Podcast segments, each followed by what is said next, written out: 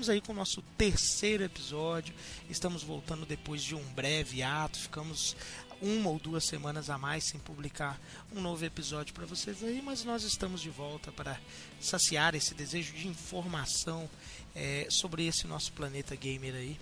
E para me fazendo companhia nessa nossa nave, primeiro eu destaco a volta daquele que não foi, que não sumiu e voltou, o participante fixo, não tão fixo assim do RPG Cash, eu tô falando do Henrique. Fala aí, Johnny. E hoje eu tô aqui só pra ouvir. Ah, só pra ouvir e pra falar também, cara, que você sempre tá muito bem informado do nosso mundinho aí, cara.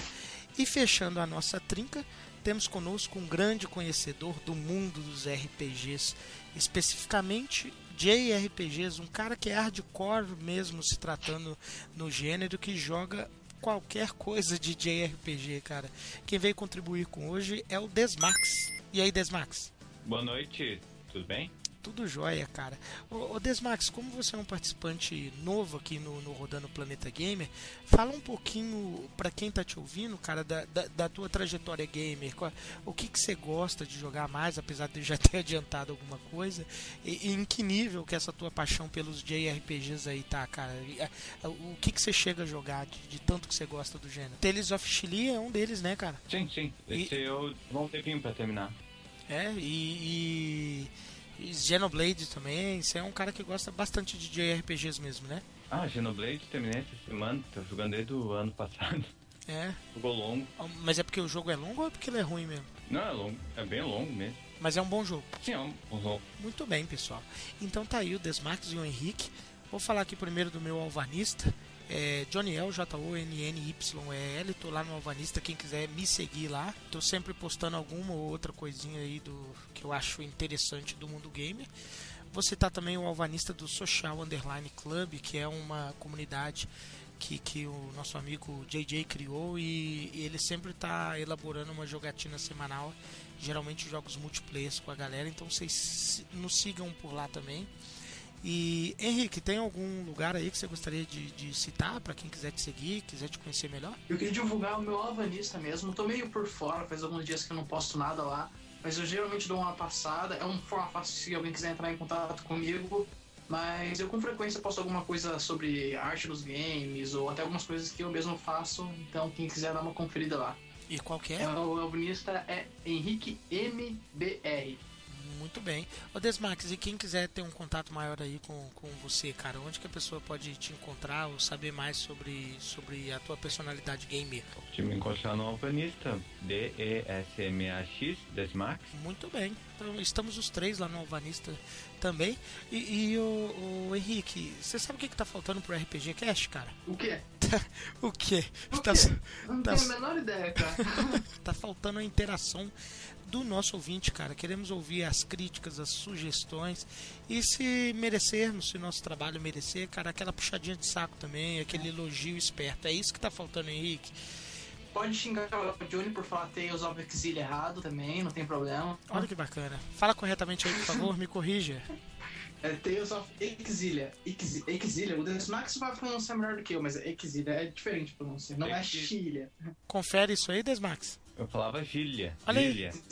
Exília? É, tem o som um pouquinho do Z, não é Chilha. É, tô... é difícil, minha pronúncia não é das melhores, mas. Eu tô notando tem um pouquinho do som do Z. Podia arrumar um nome melhor. Ter o Exília, Cecília. Como cada nome que quer.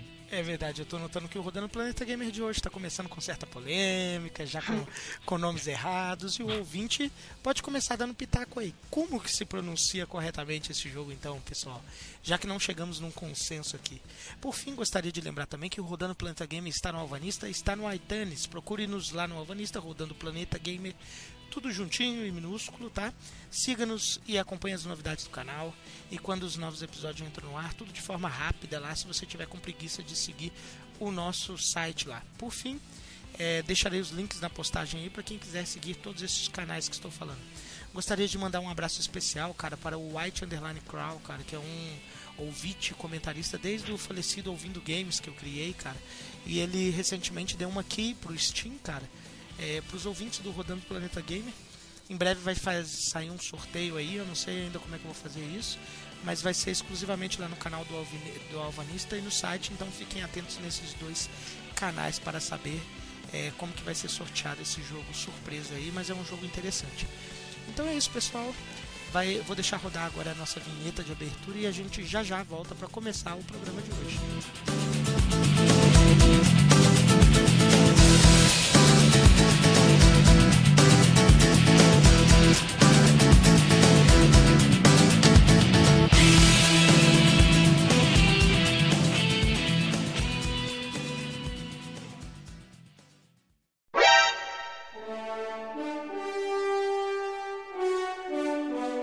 RPG Cast, rodando o planeta gamer. Sit, would you kindly? Listen. Would you kindly?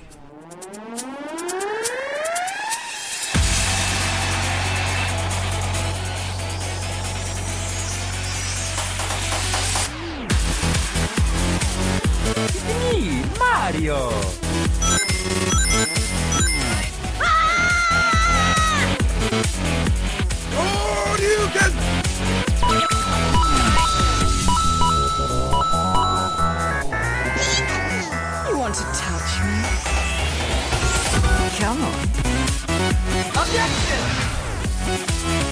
I'm Commander Shepard, and this is my favorite store on the Citadel.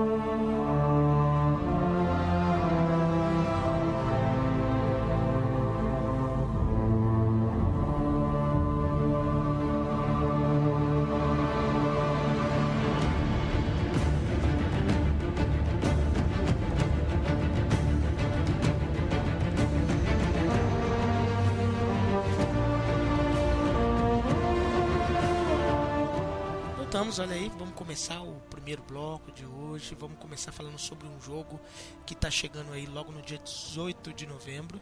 Eu tô falando de Dragon Age Inquisition. Eu acho que é um dos lançamentos, provavelmente um dos lançamentos mais emblemáticos aí do final de ano, né, Henrique? É, pelo menos é o que eu mais tô esperando nesse ano. Já tô na expectativa faz tempo. Apesar de não ter jogado o segundo, eu gostei muito do primeiro. E é um gênero que eu gosto. E esse estilo tem. Talvez acho que tá um pouquinho mais dinâmico, o sistema de batalhas. Então, bom, vamos ver. Mas é a minha maior expectativa para 2014. Ô, ô Desmax, esse tipo de. Você gosta muito de RPG, mas esse tipo de RPG ocidental, que nem o, o Dragon Age segue assim, ele te apetece ou você não é muito fã, não? Eu acabo não jogando muito, mas não tem problema, tipo, ele meio que joga tipo Xenoblade ou Final Fantasy XII, então. E, e, e você acha que esses dois exemplos que você está citando, ele vai mais pra cara do, do RPG ocidental, cara? É, acaba caindo mais no ocidental. É. Ô, Tem ô, uma diferença. ô, ô, Henrique, você sabe dizer pros nossos ouvintes do que, que se trata esse RPG ocidental, cara, quando a gente tá falando disso? Então, na verdade, o RPG ocidental é o mais próximo do RPG de verdade, o RPG de mesa, aquele RPG tradicional. É, porque ele foca mais na interpretação, ele pega mais o personagem. Não é que ele seja mudo, mas ele encarna melhor, você realmente encarna o personagem. No RPG japonês, o JRPG, geralmente tem uma história, um personagem principal que tem sua própria personalidade, seu próprio foco, e você acompanha esse personagem. No ocidental, você é esse personagem. Essa geralmente é a maior diferença entre o estilo de narrativa do RPG oriental pro ocidental. E aí tem alguns outros detalhes técnicos, como as formas de cálculos, alguns seguem a regra do AD&D, enfim, mas são vários outros detalhes que a gente pode entender mais tarde. D&D, pra Sim, quem... Pode falar, Porque no fundo são interpretações diferentes do método de RPG de mesa. A ideia de o RPG oriental ser mais focado em narrativa vem, da, vem lá do início da era dos computadores, que ah, os caracteres japoneses eram mais fáceis de cabiam mais te- caracteres na tela, daí podia renderizar as melhores do que do. Perfeito. Daí tem o ASCII 2, que é o caracteres ocidental, que tem, tem um monte de letra, um monte de lema. Tem toda aquela ideia da tradução do Phantasy Star pro português, que, que o, tipo, aparecia uma janela com uma frase no, na versão inglesa, e aí partia pra três na versão portuguesa. Aí tinha que alocar toda a memória no cartucho. Caraca, essa Cara. do Phantasy Star não sabia não, cara. E essa tradução do Phantasy Star, cara, é bem esquisita. Eu imagino que você não jogou, Johnny, no Master System. Não, eu, eu é- não era tão hardcore na época, cara. Era oficial, cara, porque era tipo, RPG em português é é muito difícil, né? Ainda mais naquela época. E era muito confuso porque eles não conseguiam aumentar o tamanho dos nomes dos menus, cara. Então se abrir o menu, era tudo abreviado, tipo, o nome das armas, dos itens, era tudo abreviado. Então era muito confuso, cara. Era bizarro. Cara, eu, Mas- eu tenho pro Play 3 aquele Sonic Ultimate Genesis Collection. é, e, e eu tentei jogar o Phantasy Star, cara, é, recentemente. E até em inglês, cara, o encaixe das letras no- no- nas tabelas, nas aquelas coisas lá, eram muito apertado. Eu, É. ima- eu imagino que a transição da época tenha, tenha sido muito complicada mesmo. Cara, isso tem uma Gente, até a ideia do. que eu acho Você que bem no início, tipo, a origem de, de produtoras como a Square, eles começaram fazendo visual novels. Tipo, até uma hentai, aquele jogo que daí era só uma imagem da tela com, tipo, personagem e texto. Daí veio, isso meio que virou a origem pro, ir pro lado mais narrativa dos RPGs orientais. É, os próprios Final Fantasy de Super Nintendo eles ainda eram bem estáticos, né? Tínhamos é, é, cenários de fundo e personagens na frente ali com poucos movimentos. Mas é bem nesse sentido mesmo. Alguns exemplos mais recentes para ilustrar aí para os nossos é, é, ouvintes do que que é um RPG ocidental, para ele conseguir encaixar o Dragon Age Inquisition ou os outros Dragon Age, se é que ele não conhece esse jogo ainda, é uma marca muito forte já. É, temos também o Demons e o Dark Souls, são exemplos famosos de, de RPGs ocidentais, ainda que esses dois vão mais pro lado da ação, mas eles são considerados RPGs ocidentais também por ter uma temática é, é, mais é, um escura. pouquinho irônico, porque é um RPG ocidental feito no Japão, É, então acaba gerando confusão. É, é muito irônico mesmo, cara. Um, um- e, e, e, no geral um bom resumo que um bom resumo, uma boa forma de sintetizar tudo isso que a gente está falando é, é de, de para RPG ocidental é você pensar o próprio D&D mesmo, Dungeons and Dragons que o Henrique já falou ali, aquele estilão ali mais dark, é, é, calabouços bem escuros mesmo, né? Em contraponto de, do JRPG que costuma ser muito colorido, não é algo fixo, mas costuma ser bem colorido, são, são, são mais algumas características aí. Mas enfim, vamos falar aqui do Inquisition, então é tá bonitão o jogo, né? Tá, pra mim tá parecendo uma das proezas gráficas neste início é, de geração que tá morno aí, Henrique. O que você acha? Sim, tá bem bonito, cara. Principalmente os efeitos de magia. Tá... Eles deram uma trabalhada nos efeitos de partículas que estão bem legais. O primeiro Dragon Age, ele tinha aquela engine que era bonita, mas ela tinha algumas falhas técnicas, né? Que aqueles detalhes, às vezes uma textura, pop-up. Então, parece que grande parte desses problemas foram resolvidos. Então, já, já é uma boa evolução nessa parte. E também porque tá aí pra estrear uma nova geração, né, cara? Tá aí pra ver o que, que pode ser evoluído daqui pra frente. Vamos ver. É, e, e o, o Desmax, você achou bonito também, cara? Ah, achei lindo. Tá muito bem feito. Tem que ver se tá bem otimizado pro PC também. Você vai, você vai rodar bem no PC também, né, cara? Pois é, Titanfall ainda tem problema, né? tipo, não roda SLI. O, o Desmax, você que joga muito no PC, cara, o teu PC, ele já tá preparado para essa nova geração? Ele já tava preparado? Sim, eu fui início do ano. Ah, e tá bonzinho então pra, pra rodar Dragon Age. Sim, roda bem direitinho. Bacana. É, a customização de personagens também, nos vídeos que eu assisti, do- dos canais é, americanos também. Tem um canal em inglês, eu acho, é, que fez recentemente um vídeo mostrando a customização dos personagens. E, e tá parecendo. sabe, Isso já é uma característica do- do- dos games da BioWare, você poder personalizar bastante o teu personagem, mas parece que vai aparecer ainda com com, com um número maior de opções ainda. Não sei se vocês viram, tá parecendo ba- bastante interessante. Dá para colocar cicatriz no rosto, tamanho do queixo, enfim, coisas que, que, que já eram bacanas antes, mas é, uma crítica minha é que assim, o personagem que você cria, né, em Mass Effect é um bom exemplo disso. Ele parece que nunca tem o, o- a personalidade interessante, né? Aquele visual marcante que, que, o, que o personagem criado pela própria produtora tem. Outra informação que eles divulgaram bastante é que parece que o tamanho do mapa do Dragon Age Inquisition ele tá proporcional ao mapa de Skyrim. E isso é coisa pra caramba, né? Não, o problema é que o Skyrim é todo vazio. sabe? É, o Skyrim não tem muita coisa pra fazer, né, bicho? Mas é grande, né, cara? Pelo menos. É grande. É grande. E Só- eu- você jogou Skyrim? diversão é tentar subir lá os- as montanhas pé, perto. Ô, ô, ô, Henrique, você jogou o Skyrim ou não? Eu joguei um pouco, cara. Eu joguei mais o. Me fugiu o título dele. Ah, o Oblivion né? Oblivion, eu joguei muito mais Oblivion, cara. O, acho que foi por isso mesmo que eu acabei não ficando preso no Skyrim. Eu joguei, eu comprei, joguei um pouquinho, mas sabe quando já. Não, não, não que esse jogo seja ruim ou mais do mesmo, mas realmente ele não me prendeu tanto. É aquele feeling, né, que, que, que acontece com os gamers, de você se sentir preso a um jogo, né, cara? Tem muita gente que elogia muito um game, mas se você não sente o feeling por ele, não, não, não dá pra, pra. Você acaba não se sentindo preso, enfim.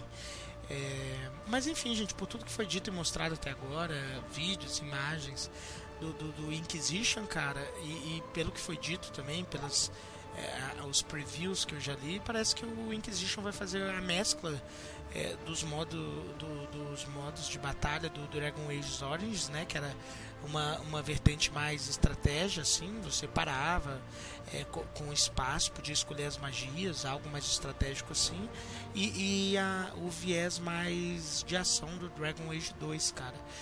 É, enfim, uma mistura do que deu certo em ambos e, e é um jogo que parece aí que, que vai vir para ser é, vai apartar aquela polêmica que existia entre um Dragon Age, o primeiro e o segundo, né? Que alguns, é, os que gostaram do primeiro criticaram muito o segundo. Teve gente que já começou pelo segundo e gostou muito do dois e depois não, não gostou tanto do, do original assim. Parece que, que vai ser uma mistura que, que vai dar certo aí. O que, que vocês acham?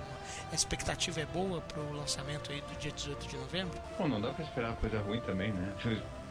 Depois desse caso do Assassin's Creed Unity, é bom esperar um lançamento decente. E, e você, Henrique, o que, que você acha? Bom, como eu já falei, eu tô na expectativa com esse jogo. É, é um que com certeza eu vou comprar no lançamento já pra dar uma conferida nele. O... Mas quando você tava falando da volta da parte estratégica, você sabe se me dizer se o Alto Pulse já voltou? Então, cara, na verdade, assim, o Dragon Age Origins, pelo tanto que eu joguei dele, cara, é, quando eu o joguei, cara, eu não me lembro de, de- dele ter um autopause. Eu sempre tinha que apertar, eu joguei ele no PC, tá? Eu sempre tinha que apertar o espaço pra para parar o jogo e conseguir fazer todas as, as minhas estratégias ali, o inimigo que eu ia atacar, selecionar a magia da Morrigan e, e a outra dos meus outros personagens, eu não, não, não sei te dizer. Mas eu acho que ele tinha as opções, cara. Eu lembro de ter usado, porque é muito útil se você jogar em um nível um pouquinho mais alto, no hard ou algum nível acima disso. Ele dá o auto pause assim que avista o inimigo ou começa alguma ação na batalha. Isso é bem útil.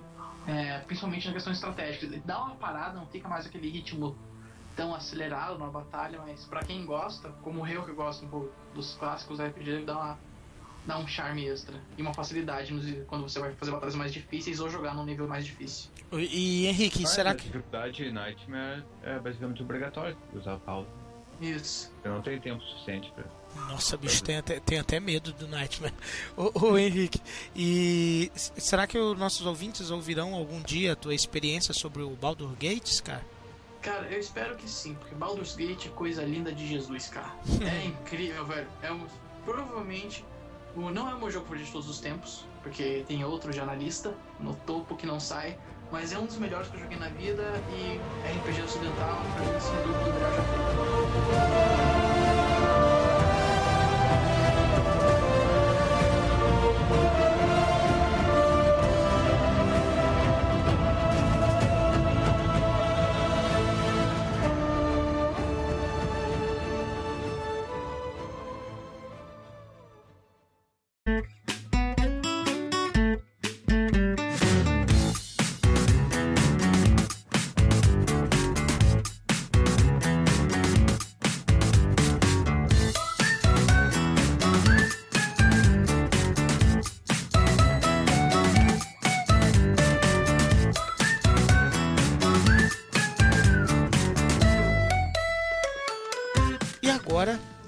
Do Super Smash Bros. Wii U, que vai sair lá no dia 28 de novembro, tá chegando aí também, 10 dias depois é, do, do, lançamento do Dragon Age Inquisition. Eu não sei bem ao certo se essa data tá certa, eu acho que é dia 21 de novembro. Dia 21 de novembro, foi antecipado. E.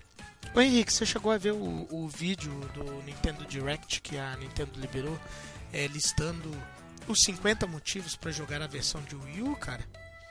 Lembra a parte que na introdução que disse que eu já só ia ouvir? Esse é o problema, cara. Eu tô muito desinformado sobre a Nintendo. Vou precisar que você me dê uma guiada. Então, cara, o, o, a Nintendo lançou recentemente um Nintendo Direct onde ela listava todos é, os motivos para as pessoas jogarem a versão de Wii U, que elas não veriam essas características no, no 3DS.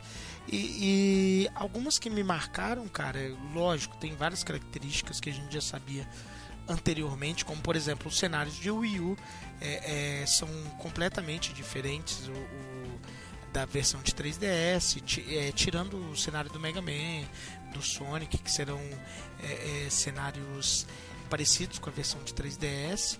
Mas o, o, claro, existem outras características, né? O jogo vai rodar em, em Full HD para televisões é, que, que, que dão suporte para isso. Vai estar, tá, logicamente e obviamente, mais bonito que na versão dos 3DS, mas uma das características que mais me, me, me chamou a atenção ali, cara, que foi a grande surpresa do Nintendo Direct, é que o Super Smash Bros. do Wii U pela primeira vez você vai poder jogar com oito personagens na tela, cara.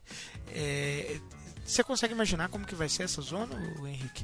Vai ser um caos, mas no bom sentido. No, lembro que no primeiro Smash Brothers, a primeira vez que eu joguei, tem. Acho que na segunda luta que você luta contra diversos Yoshis e começa a pular um atrás do outro na tela. Primeira vez que eu joguei aquilo, eu fiquei muito empolgado. Falei, nossa, foda isso demais, cara. Se toda hora você batia no Yoshi, ele saía voando. É, e foi esse caos que me chamou a atenção no primeiro Smash Brothers. Foi essa, essa dinâmica de batalha. Agora, imaginando com oito personagens controlados ali na tela, vai ser incrível. E, e, cara, para falar bem a verdade, agora que você usou esse exemplo aí, eu não tinha pensado isso. É verdade, né, cara? Tem, tem, tem alguns inimigos que você enfrenta até na versão da 3DS que chega a pular uns 4, 5 inimigos ao mesmo tempo é, pra, pra te enfrentar ali, cara. E, e isso nunca fica, nunca vira zona, né? A gente sempre acaba conseguindo é, é, é se encontrar ali na. Na, na, na, situação. É capaz de ser interessante mesmo. E eu acho que a é, Nintendo. É bem usada, né? É. Muito bem dosada. Entendo quando ela faz essas coisas parecem um pouco absurdas, mas tá na medida certa, funciona, é incrível. E, e, eu acho que a Nintendo. Acho não, tenho certeza que a Nintendo preparou isso. Foi pensando em, TV, é, em TVs é, é, de grande porte mesmo, né? Você sabe que a pessoa que vai jogar um modo desse, ele vai jogar numa TV grandona, né, cara? Então a localização do teu personagem é, é não vai virar zona, vai, vai ficar bacana. É, e por fim, cara, uma coisa que gerou polêmica um pouco antes aí do lançamento da versão é, de 3DS é se teria sido acertada a decisão de lançar é, as versões separadas, cara. E agora que eu vi esses 50 motivos, cara, eu, eu consigo entender o planejamento da Nintendo, cara. É, que era de ofertar uma versão mais enxuta primeiro, né? Dessa forma, evita a comparação desleal com a versão mais parruda, mais forte, e, e ainda incentiva quem gostou da versão pequena a, a, a fazer o upgrade, cara. É, é, e não são poucas as pessoas que eu já ouvi dizendo que, que terão ambas as versões, não. Você é, acha que foi uma decisão mercadológica acertada da Nintendo, Henrique? Eu acho que sim, porque não faria o menor sentido lá concorrer com o próprio produto em momento algum. Não adianta dizer, ah, é porque a plataforma é diferente, não vai ser concorrente, porque acaba sendo. Principalmente se você envolvendo o público mais novo, que às vezes quem compra são os pais, e a gente sabe que isso faz boa parte do público da Nintendo. Então o pai nunca vai comprar o jogo duas vezes só pra exibir pro filho. Quem acaba comprando as duas versões são os fãs mais, mais hardcore. Verdade. Ou então, pelo, ou pelo menos aqueles jogos mais velhos, né? Dando essa distância ao lançamento, ainda dá a possibilidade de aparecer em jogos diferentes para o público menos conectado, vai ter uma versão portátil, uma versão maior.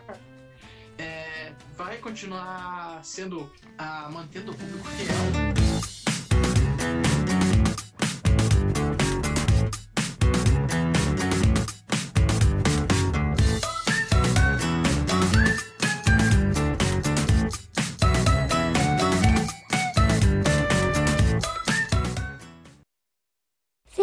A triumph. I'm making a note here, huge success. It's hard to overstate my satisfaction. Uh, Aperture science. We do what we must because we can. For the good of all of us, except the ones who are dead. But there's no sense crying over every mistake. You just keep on trying to. E agora vamos falar do Steam e, e a marca impressionante aí dos 9 milhões, cara. O que, que é essa marca dos 9 milhões que eu estou falando? Recentemente, no dia 2 de novembro, o serviço Steam atingiu uma marca, é, como eu já disse, impressionante de mais de 9 milhões de usuários simultâneos. É, é, gente pra caramba, né, Henrique? É, muita gente. O, mas se pensar bem, a base de usuários do Steam é quanto? O total, hoje em dia. É Cara- o que me impressiona muito mais do que o número de usuários ativos. Cara, eu não, não vou te saber te, te falar o certo. O, se o Desmax ou alguém conseguir é, olhar aí rapidinho na internet, cara, mas eu sei que é coisa pra caramba, cara. Só que assim, é difícil você dizer, é, você quantificar as pessoas que, que, que não que, que, que se cadastraram no Steam e utilizam o serviço, né, cara? É, é por isso que eu digo que essa marca é tão impressionante, porque o Steam conseguiu simultaneamente ter 9 milhões, cara, de pessoas ligadas ao mesmo tempo, cara. Mas, Isso mas tem outro detalhe, Johnny, que é bem interessante no Steam, porque eles conectavam simultaneamente, eles não dias jogando. O Steam ele criou toda uma comunidade em volta, cara. Então muita gente fica o tempo todo trocando carta, vendo conquista, postando, interagindo, marcando as tags dos jogos. É Sim. incrível, cara, e tudo que eles criaram em torno do- da plataforma. Não é mais só uma plataforma de jogos, cara. É uma plataforma social mesmo e cheio dos detalhes que mantém você conectado mesmo quando você não tá jogando ainda tem algo pra você fazer ali. Sim, sim, to- todo o serviço é agregado, disponibilizado junto à, à- à loja do Steam é, é o que é mais impressionante, cara. Tanto é que foi copiado pelo, pela própria Sony e, e Microsoft também, o esquema de você poder compartilhar imagens, que eu particularmente gosto bastante, é, poder compartilhar vídeo, toda a parte social que o Steam deu o pontapé ali, a- a- as empresas do console estão copiando. Você, ô, ô Desmax, vo- você é um cara que usa bastante o Steam também, né, cara? Sim. E- esse número de 9 milhões te impressiona ou é alguma coisa que você já, já acha inevitável mesmo? Já tá caminhando pra, pra supremacia aí do Steam? Eu tô mais impressionado com o fato do servidor ter conseguido encaixar 9 milhões no mesmo tempo. Tipo, assim. Tem dessa Você mesmo. cara. lembra tipo do Diablo 3 que caiu? É. Na hora de lançar o jogo, você só podia jogar online, mesmo se for jogar single player. Aí jogava. Aí lá no primeiro dia o servidor já caiu, não. Impossível jogar. Nossa, cara, muito bem lembrado, né, cara? Como é que o servidor do Steam aguentou 9 milhões ao mesmo tempo, né, cara? Aliás, eu, eu não tava nesse dia, cara, mas é capaz de não ter aguentado muito bem, não, né, cara? Deve ter ficado muito lento. E, e eu lembro também que, que esse final de semana aí, do dia 2 de novembro, foi. Foi um final de semana que teve a promoção do Halloween, cara. Então, tava tendo ali próximo da promoção do, do Halloween, isso pode ter pode ter com, é, contribuído para essa marca aí. Então, Ah, Deve ter sido bem assustador pros técnicos de servidor. a correr atrás, né, bicho, deve ter sido muito mesmo. E a promoção de final de ano aí, que é para fazer a gente Lembra quando a Steam caía, sempre tinha promoção? Claro que lembro. É, é foda, bicho. E a promoção de final de ano é aquela que, que eu paro tudo mesmo. Eu fico a todo momento. é, e eu costumo viajar no final de ano, né? Vou, vou para outros estados fazer visitas aos parentes, cara. E mesmo assim, meu notebook tá lá ligadão em qualquer Wi-Fi para ver o que tá rolando de promoção. O Steam é um grande serviço, cara, sem sombra de dúvida. É, junto com o Netflix, são os dois serviços que, que eu acho que oferecem é, o melhor custo-benefício pro cliente, assim. Eu gosto muito, muito, muito mesmo do Steam, cara. A, a Master Race tá feliz, então.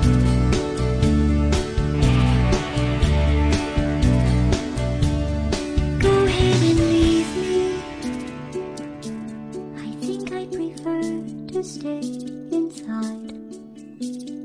Maybe you'll find someone else to help you.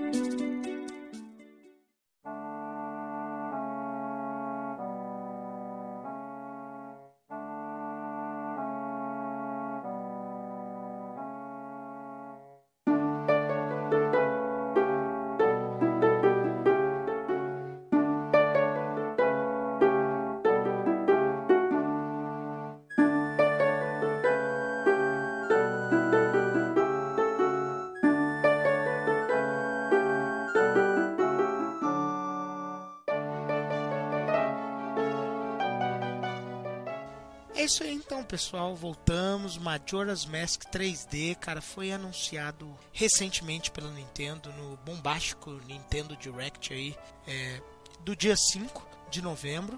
Foi feito o anúncio e eu acho que muito provavelmente foi o anúncio mais importante de todo o programa e foi mais repercutido também pela internet. O, o senhor, primeiramente, os senhores jogaram Majora's Mask 3D? Começa aí, Henrique.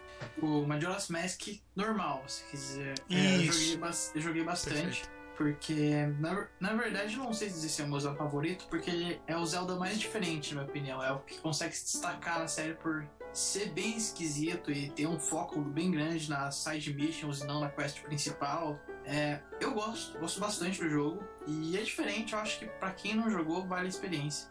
Você jogou ele, Desmax? Eu não cheguei a jogar, só parei na série no Link of the Past do NES. Nossa, parou num dos melhores, a Link to the Past é muito bom, é, bem lembrado. Mas eu fiquei muito empolgado, cara, com o Majora's Mask 3D. É, assim como o Henrique falou, eu acho que é um, é um dos episódios mais polêmicos, né? Porque ele, ele, é, ele é muito mais soturno, ele é muito mais dark, né? Ele, ele é um dos ah, episódios... Olhando pra ti, toda... Não, e, e é uma lua assustadora, né, bicho? É uma lua bem bem assustadora, bem lembrado, cara.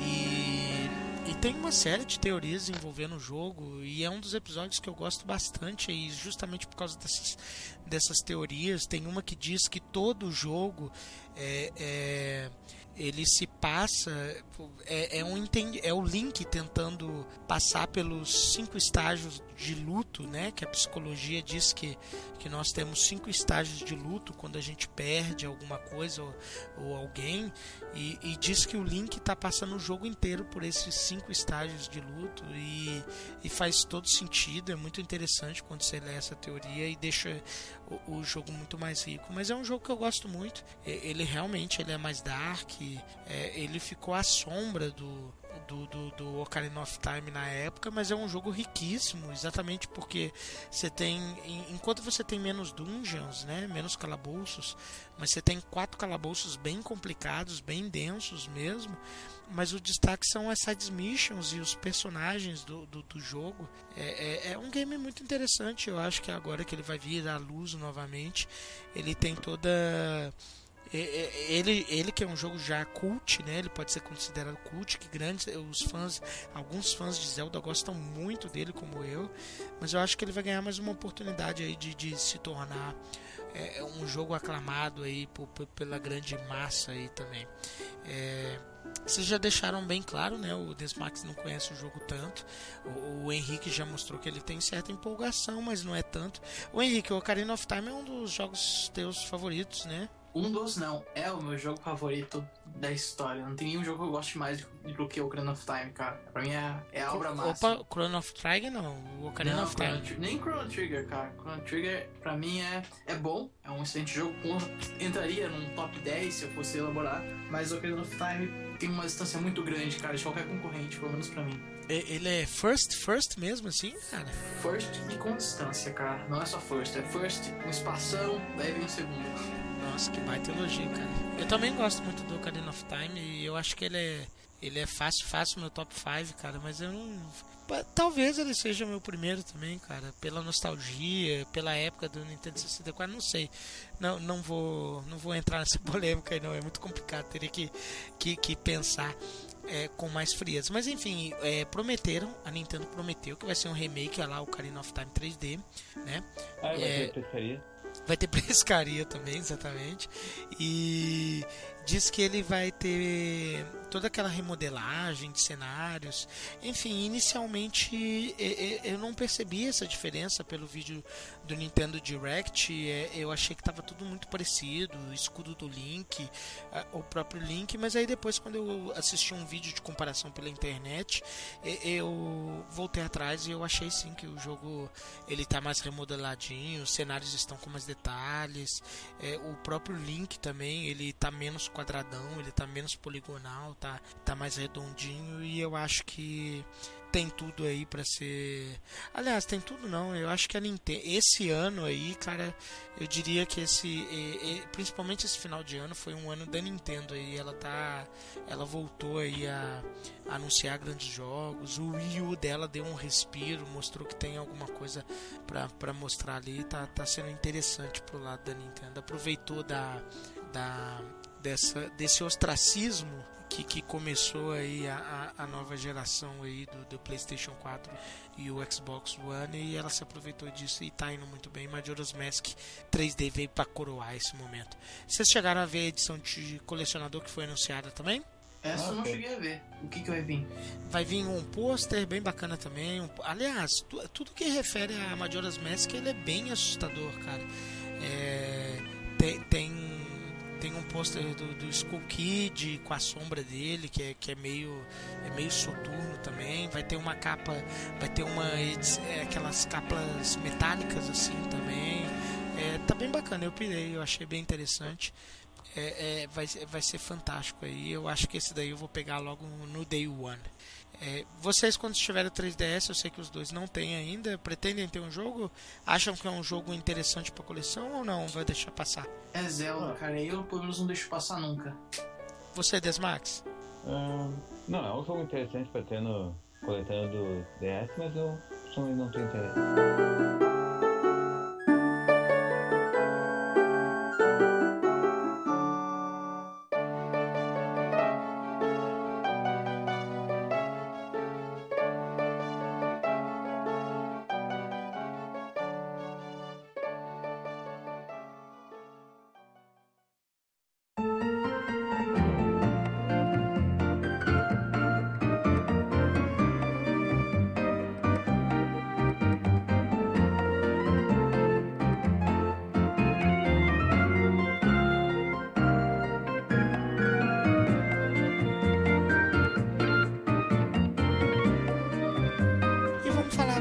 Anúncio aí do 3DS. Oh meu Deus, 3DS reinando aqui no, no Rodando Planeta Gamer.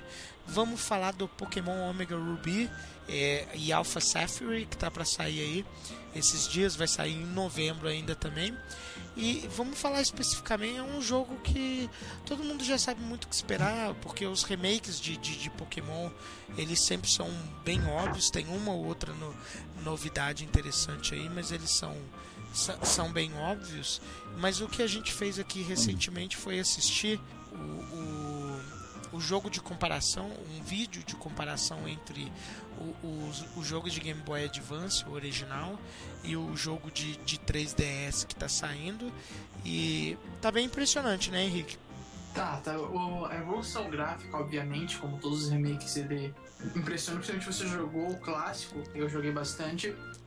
Dá não sei. O, é como a evolução, pra, pelo menos na minha referência, como foi a do Hard Gold para o Gold, que deu aquele impacto. E olha que ainda mantinha pelo menos os gráficos no 2D ainda. Hum. Agora com um salto pro 3D, então.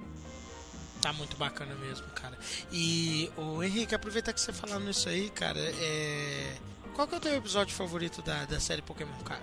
É o Gold e agora o Hard Gold. O Gold e Silver, né? Eu, joguei Gold no Game Boy Color e no remake eu acabei jogando Silver. Mas é esse episódio, essa fase que é a minha favorita. Pra mim é quando tá mais redondinho, tá na medida certa, sem nenhum exagero. A história é simples, mas é legal. O... Bom, enfim, e principalmente porque tem os pokémons que são as minhas duas fases preferidas, que são as duas primeiras. É, eu também, o meu episódio favorito também é o Cristal, né? Que é a evolução do, do Gold e do Silver, cara. É, foi, foi o momento que eu mais gostei ali também. E curiosamente, cara, eu, eu tô muito empolgado com o Omega Ruby. Achei ele, esse vídeo de comparação bem bacana. Eu só, eu só tenho, e eu abro umas aspas bem grandes para esse só tenho aí, porque eu tô querendo dizer que é ironia pro ouvinte. Eu só tenho 180 horas no meu cartuchinho do Ruby original, que eu tenho até hoje, cara. Ou seja, joguei pra caramba e curiosamente é o jogo que eu menos gosto da série Pokémon, cara. E o fato desse remake tá me me, me cativando dessa forma é bem interessante. Eu acho que Eu acho que ele tá me motivando bastante. Os gráficos estão tão bem bonitinhos. É, o, o que o X e o Y fez no meu coração que foi de apresentar uma evolução gráfica é, mais interessante que eu esperava desde a época do Game Boy num jogo de Nintendo 64 ou do GameCube e o X e o Y fizeram ali é, fez com que Pokémon renascesse no meu coração, digamos assim. E tá bem bacana, tá bonitinho, né? Aquelas musiquinhas ali estão tão, é, gerando é, nostalgia também. Você jogou a versão Ruby, a Safari original ou, ou, ou Henrique? O Ruby eu joguei ah, não tanto quanto você, porque eu fiquei até com vergonha de dizer que eu joguei agora, porque 180 horas é muita é coisa. É coisa pra caramba.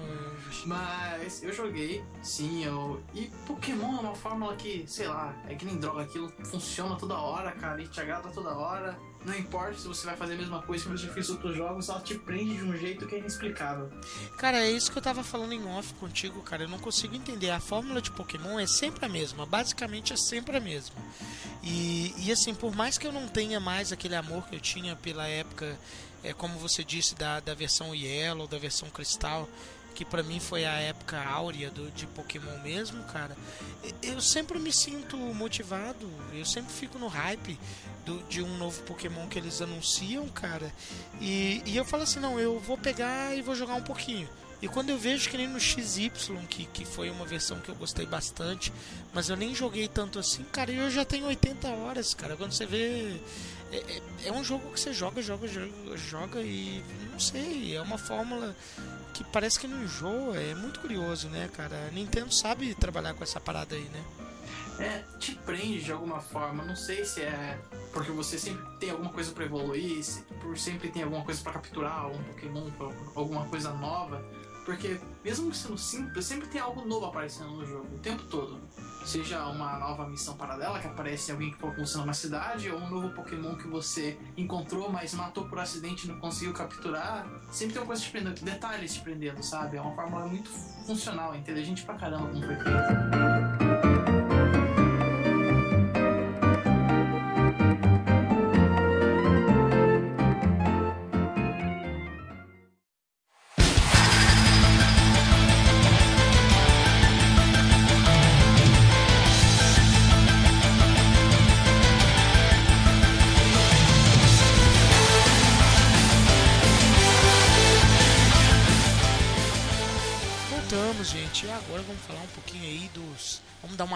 Volta aí, falar um hum. pouco de números. É, vou falar de notas, cara. É coisa que a gente adora odiar, né? As notas, uma fórmula aí que, que, que é batida. E por que, que a gente odeia nota, cara? Quando eu digo a gente, eu tô falando rodando no Planeta Game. A gente odeia porque assim, cara, quando a gente analisa uma nota de um jogo, cara, sempre tem aquele que começa assim, vamos supor, ah, The Last of Us para tal veículo tirou nota 98. Ah, mas teve, teve o, o, o Beyond que para o mesmo veículo tirou 94, mas isso é um absurdo.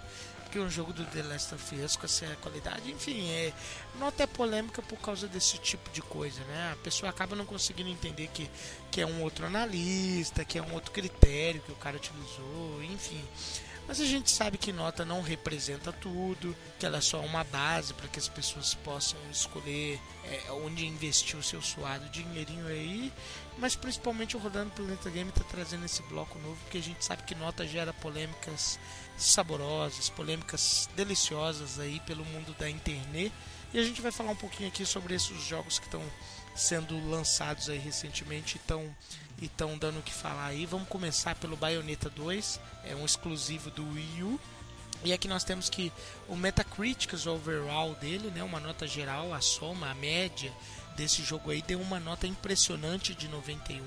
É uma nota impressionante, né, Henrique? Impressionante e porque mais do que a nota do Metacritic, é que ele levou muito 10 por aí. Muita nota. Isso, porque Metacritic sempre tem aqueles sites que são mais chatinhos e querem ser do contra e alguma coisa e acabam dando uma nota que baixa um pouquinho. Mas ele recebeu muita nota 10 geralmente nota acima de 9.5, cara. Impressionante. Muito bom. O, o Desmax, 91 de overall, de média, é uma nota muito boa, né, cara? Ah, sim. Mas é esperado da Platina. É esperado da platina, muito bem. E, e, vou destacar aqui do que a gente deu uma olhada lá no Metacritics e no, nos sites é, que deram as notas para eles ali, cara. O, o Bayonetta desse conseguiu a impressionante marca de 18, cara. 18 notas, é, 100, nota 10, como o Henrique falou. É, de um total de 64 críticos profissionais, cara, uma marca bem invejável. E, e dessa, dessas notas 100 aí, cara, temos a Ed Magazine, que, que é um veículo super exigente.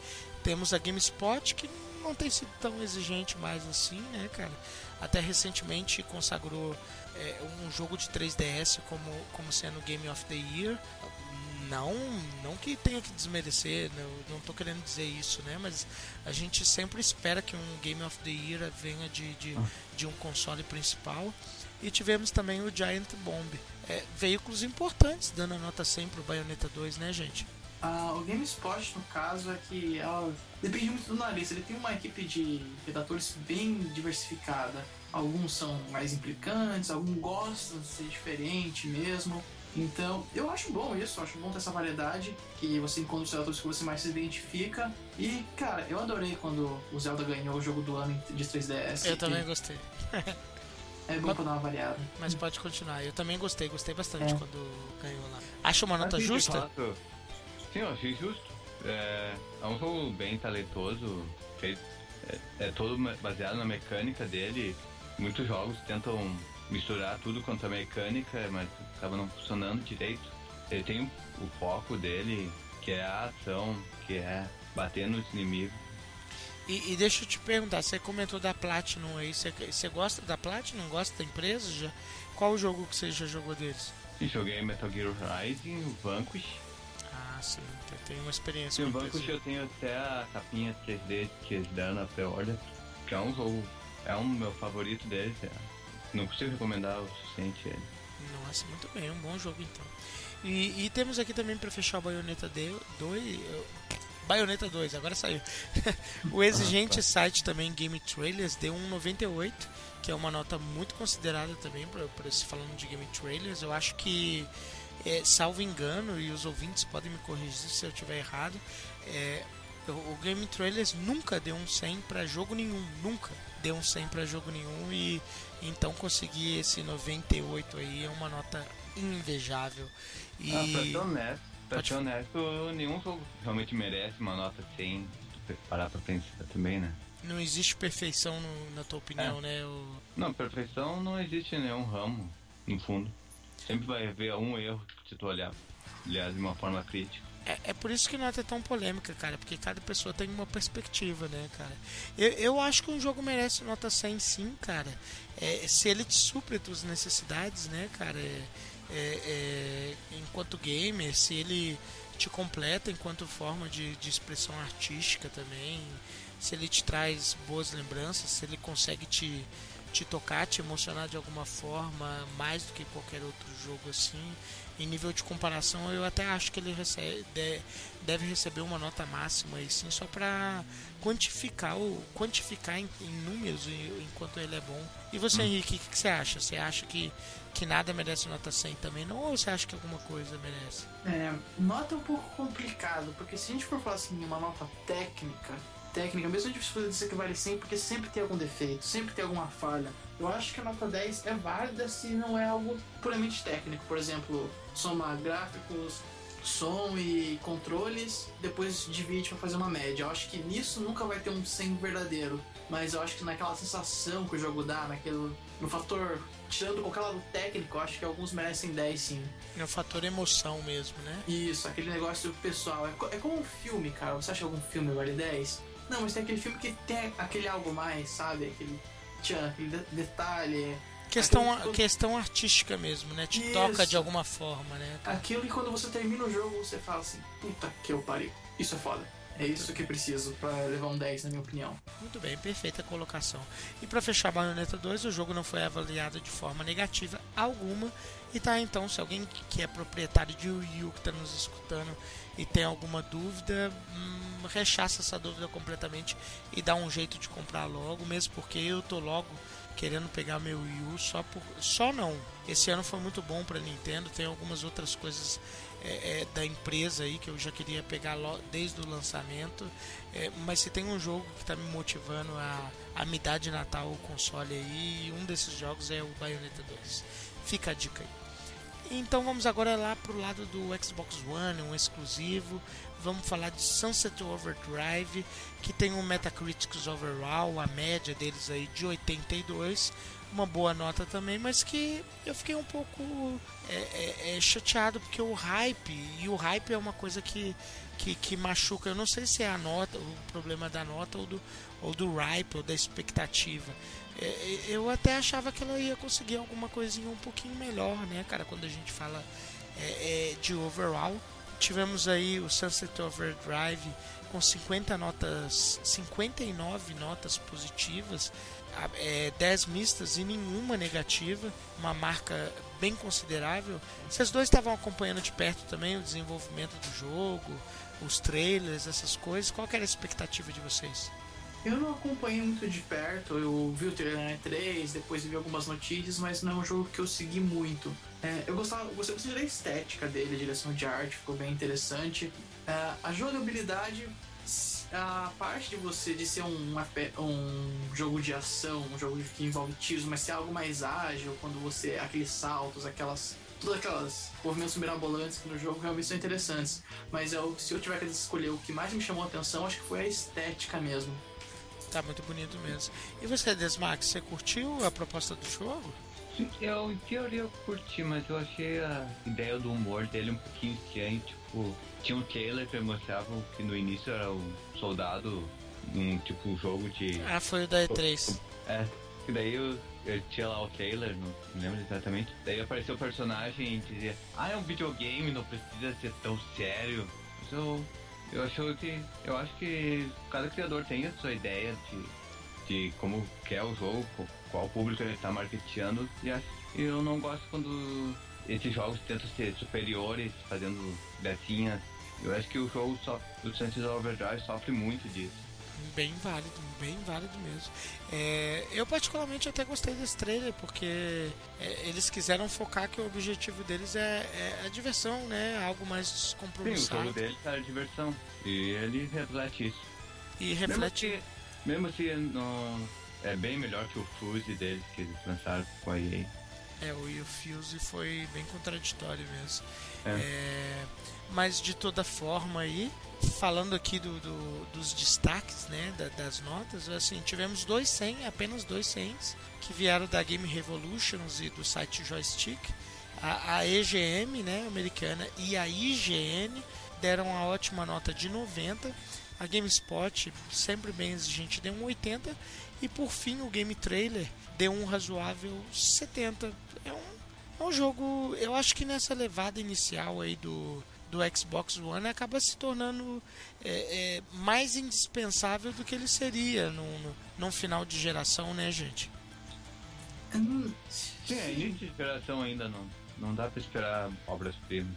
É, e tal, talvez, talvez até. São muitos jogos que realmente saem na geração e às vezes se perdem muito rápido. Talvez alguém nem lembre desse jogo daqui a 5 anos, por exemplo.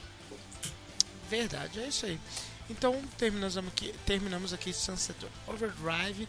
É, a galerinha do Xbox One aí, inevitavelmente deve dar uma chance para ele, que deve ser bem divertido, apesar é, das notas não tão altas assim, mas são, são notas boas, nenhuma nota negativa, né? É, é um jogo que se eu tivesse um Xbox One, principalmente nesse início de geração aí, eu teria inevitavelmente. Vamos falar agora de Call of Duty Advanced Warfare, é um multiplataforma aí tem um Metacritic overall de 85, sendo que 85 é no Xbox One e 83 no PlayStation 4 e os, de, e os destaques são é, primeiro um esclarecimento, né? No Metacritic, a versão analisada no Xbox One possui 10 críticos a mais que a versão testada no PlayStation 4 é, mas o RPG Cast, o Rodando Planeta Game, entendeu como praticamente um empate técnico a nota de ambos, porque essa quantidade de. É, essa quantidade de, de personagens é, de, de críticos aí poderia influenciar um pouquinho para mais ou para menos. Você concorda, Desmax, que, que, que as versões estão praticamente empatadas? Bom, Call of Duty sempre se pesou por priorizar a performance ao invés de gráficos, enfim, então sempre foi importante ele rodar 60 frames por segundo, independente da plataforma. Então se ele conseguir manter isso em todos, eu acho que, que é válido no fundo. O, o Desmax é um jogador de FPS mais hardcore também, né, cara? Quando você deixa o JRPG de lado, eu sempre te vejo jogando no Steam bastante FPS, né, cara? Ah, sim, é bom pra descansar um pouquinho. É, é eu, um- tava, eu tava, tava na, na BGS, daí tinha lá um stand com Xbox One e um Play 4. E o Play 4 tava lá com Call of Duty. Eu queria tentar jogar o. jogar, mas veio um monte de criança e se bancaram no videogame. Não... mas ao menos consegui pegar lá o Forza 5 no Xbox.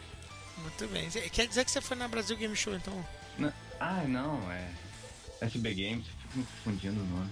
Ah, beleza. É então, pra convenção para desenvolvedores. E, e essa, essa conferência foi aí no Rio Grande do Sul mesmo. Isso foi essa semana. Bacana, e foi, e foi bacana, você curtiu. Sim, sim. Muito bem. É, então vamos falar aqui da versão de, de, de Xbox One, então, que teve 31 críticos. Todas, todas, todas as notas foram positivas.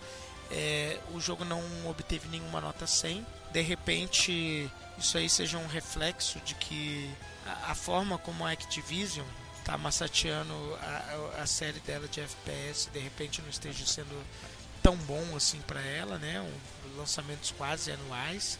E o destaque foram, foi para a IGN, que pontuou 91, uma ótima nota, e a EGM, EGM, que pontuou 90. A menor nota é da GameSpot e mesmo assim um- uma ótima nota 80.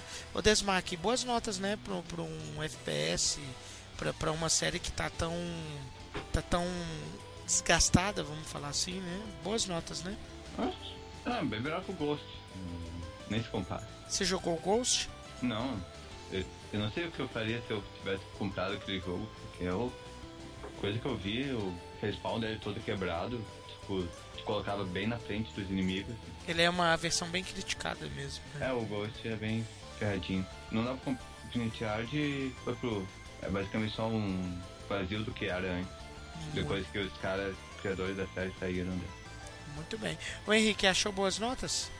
Cara, Call of Duty sempre vai receber boas notas, ele é. Por mais que às vezes pareça que podem dizer que ah, mais do mesmo, ou que não, não inova tanto, mas é um jogo competente, cara, é sempre muito bem feito. Tem o seu apelo cinematográfico, os gráficos sempre dão uma, um upgrade, mesmo que leve, eles sempre dão uma pequena evoluída. E o esperado era notas altas. Pelo menos eu esperava notas só acima de 8, não esperava nada abaixo disso realmente. E foi o que aconteceu. Exatamente. A menor nota é uma nota 80, apesar de não ter tido nenhum 100, mas é isso que você falou, foi o que aconteceu. A menor Isso. nota é um 80. É uma série bem consistente, cara. É. E na versão de Play- PlayStation 4 tivemos o destaque mais uma vez da IGN com nota 91. Ou seja, é, consideraram as versões empatadas ou sem nada o suficiente para dar uma nota superior para uma ou outra versão, ou simplesmente estavam sendo politicamente corretos, né?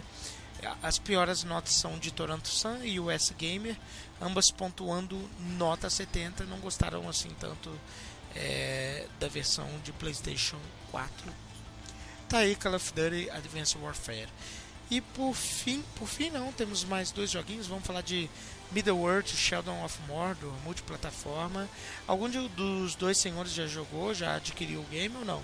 Eu Não. já pedi, não chegou ainda. Você já comprou? Comprou para qual plataforma? É pro PS3. Muito bem, pro Play. Ah, ele saiu para antiga geração também. Saiu. Muito bem, bem lembrado. Vo- Você é um fã de Senhor dos Anéis ou É, Henrique? Eu, sim, cara, não, não a ponto de ser aquele fanático, mas eu. Porque, na verdade, olha a vergonha, eu nunca li o livro, eu só vi os filmes Vergonha e, mesmo. e gostei muito. Mas é, quando eu assisti os filmes eu era muito novo, então tem aquele. Pra mim, O Senhor dos Anéis é o que Star Wars era pra. A a trilogia original, no caso, era pra aquela galera que viu Star Wars quando era muito novo. É esse o meu apego com O Senhor dos Anéis.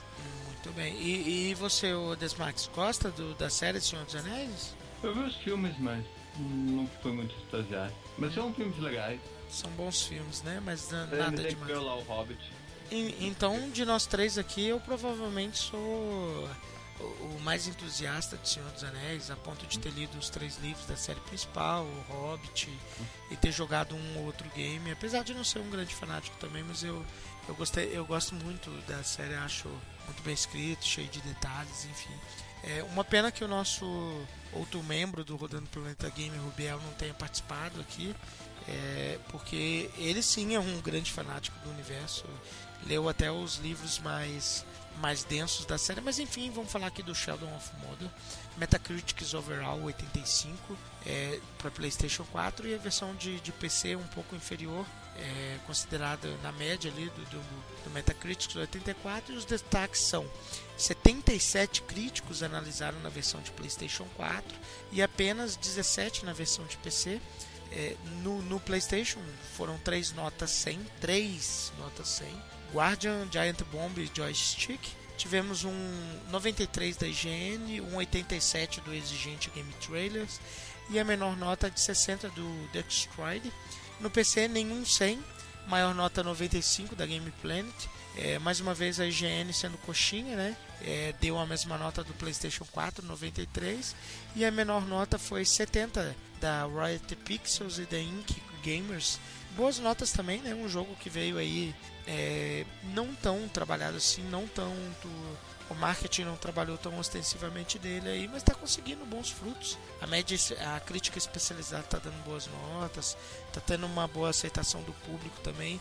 Tudo que vocês viram de, de vídeo e de imagem, de informação, é um jogo que interessa a vocês, esse, esse Assassin's Creed aí na, na Terra-média? Me interessa bastante, porque eu gostei daquela. daqueles detalhes que eles fizeram quando você morre, da, da morte, com você. que o Orc, o inimigo te matou, ele como se ele tivesse subido de rank, então parece que dá uma motivação pra você volar e voltar e realmente ir pra cima dele. E, e é a primeira vez que eu vejo isso em qualquer jogo, então eu tô bem curioso pra testar essa funcionalidade. Muito bem, e você, Desmax? Ah, porque ele não era tipo Batman? Ele é, o modo de batalha dele é bem parecido com o Batman, sim, tem razão. Ah, sim, aqui é a mesma publicadora, então achei que. Ele é bem, ele, o modo de batalha dele é bem semelhante mesmo. É um jogo que te motiva de alguma forma? Vai ter ainda? Personagens não. Vai, Tipo, vai. Pode falar. tipo, eu acho interessante comprar. Nele. É, realmente não, não acabo não tendo interesse nele. Mas eu. Mas, é, pelo que eu vi, ele parece ser bem interessante. Bacana, é isso aí. E agora vamos fechar aqui esse, essa volta pelo mundo das notas aí com o Roller Warriors do Wii U, mais um exclusivo. Metacritics Overall 75, uma nota bem bacana até para um jogo que, que, que, que, que vem descendendo aí do Destiny Warriors, uma série bem criticada. Quer completar, Marcos? Fala aí. Assim, é um. A que- questão é que ele é um musou que pode parecer que é só ficar matando os inimigos sem pensar muito de início, mas se tu for, se for jogar o suficiente, entrar no fundo do jogo, tipo, jogar em maior dificuldade, tu encontra uma certa profundidade nele. Tipo, tem o modo de aventura do Hyrule Warriors, que contém objetivos específicos para tu que, que tu tem que jogar com tal personagem de tal maneira. Oferece uma certa variedade nele. Bacana, é isso aí, cara. É, é, esse comentário que você tá fazendo eu já li de críticos também, de pessoas que jogaram o jogo dizendo exatamente esse, cara. Que o jogo não é tão descerebrado como possa parecer se, se você vai jogar ele em dificuldades mais altas. Você realmente é, precisa. Você precisa se especializar um pouco e entrar um pouco mais a fundo no jogo. Enfim, 79 críticos analisaram ele, sendo que quatro notas, quatro, olha um número bem bacana, cara. É, é, é, ele tem, ele tem, pra vocês terem uma ideia, o, o Middle-earth tem 77 críticos, o Early Wars tem 79 críticos, por isso que nota é tão, é tão subjetiva, é, é, é tão polêmica. São praticamente a mesma quantidade de críticos e, e, e o Early Wars tem uma nota 100 a mais do que do que o Middle-earth, cara. São quatro notas 100, sendo que os destaques são da Gaming Age do Telegraph, e mais dois ali. Ah, O portal brasileiro iBrasil pontuou com nota 90 para o jogo. a EGM e a EGM americana, todas essas que eu falei aqui hoje, é, deu um valoroso, um valoroso 80, assim como a GameSpot, mesma nota. A Game Trailers e a IGN deram nota 70 para esse jogo aí. E a menor nota foi um 40 de dois críticos, que foi a Metro Game Central e a Games Radar. É, Henrique é um jogo que é, já tivemos essa discussão antes em outro episódio, não me lembro qual, mas é é um jogo que não te motiva tanto, mas você acha que a, a forma como usaram a franquia Zelda pode cativar algumas pessoas aí? Como eu disse, acho que no primeiro ou segundo episódio do podcast, eu não gosto de Dynasty Warriors. É o, é o pessoal, eu não gosto da série, no geral, e qualquer derivante dela. Já, já tentei gostar, jogar, mas sei lá, eu acho um pouco repetitivo, fico desgastado e não, não gosto muito. Tanto que eu impliquei bastante quando falaram que iam lançar um Zelda desse tipo. E. Bom, eu tô surpreso com as notas, eu esperava algo mais mediano, não algo tão surpreendente assim. Tão bem altas, as- né? Isso, esperava algo na faixa 7, 8, aquele jogo ok, dá pra se divertir, mas não sei se mesmo assim eu testaria esse jogo ou teria alguma curiosidade. No momento não, não está na minha lista de compras, definitivamente. Mas foi uma surpresa, notas tão altas. Eu também achei notas bem altas também. É, mas é isso aí, gente. Fechamos aqui esse bloquinho aí de, de números do mundo dos games. E a gente volta logo para dar as nossas impressões do que a gente tá jogando aí para vocês. Então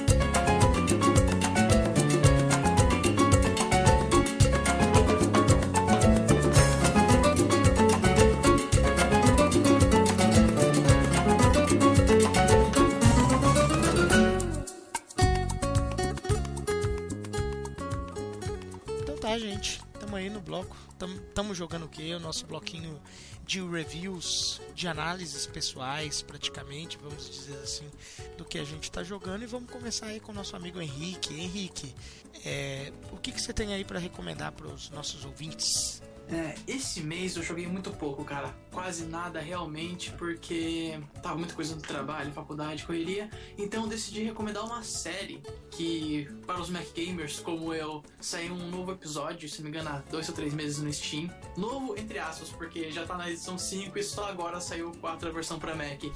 que é a série Trópico. É uma série que eu gosto bastante e é bom que a gente tá no clima pós-eleições. E, ao contrário do que muitos pensam quando vê a primeira vez ou vê só a propaganda, ele é um jogo mais de administração política do que de construção de cidades, cara. Admini- É muito- Administração política, bicho. Sim, é muito mais interessante a parte política da coisa do que construir, cara. Construir é 10% do jogo. E, e- É, e como é que funciona isso, cara? Administração política. É ganhos financeiros, então, seria isso. Não, ganhos financeiros é pouco, cara. Eu sou. Você é assim. É, no, vou, vou dar o exemplo primeiro do primeiro jogo da série, que foi por onde eu comecei. É 2D ainda, nos anos, início dos anos 2000, mas tem o seu charme, vale jogar hoje ainda, tem lá no GOG.com pra quem quiser comprar.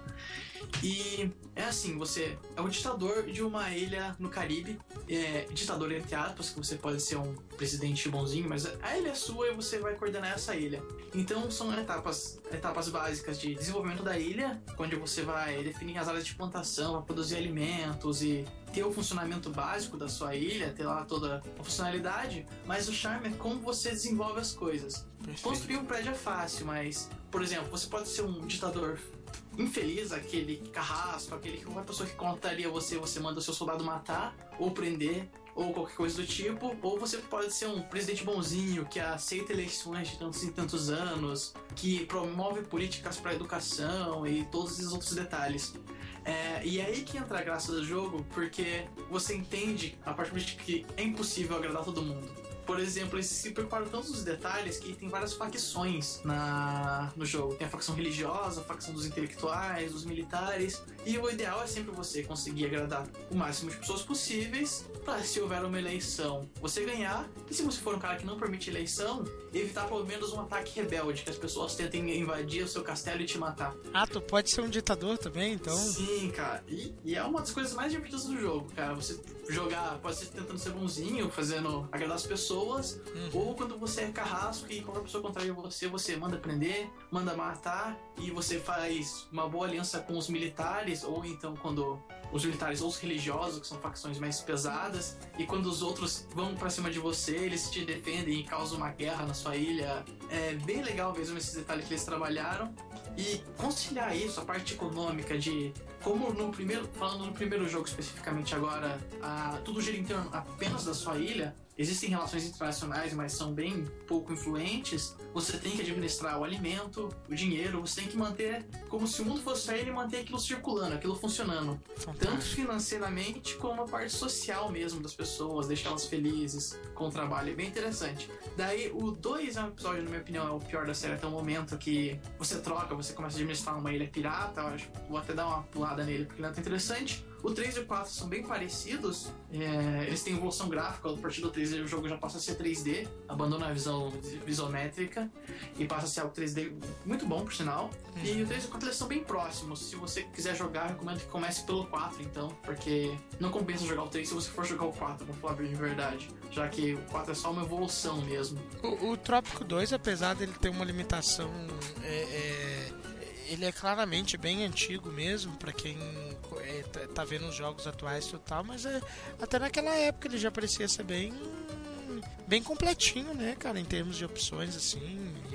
achei interessante, mas o 5 mesmo, cara, de vídeo que, que eu tô assistindo aqui no momento que você fala, ele é um jogo muito bonito, cara. Você já tá com 5 ou não?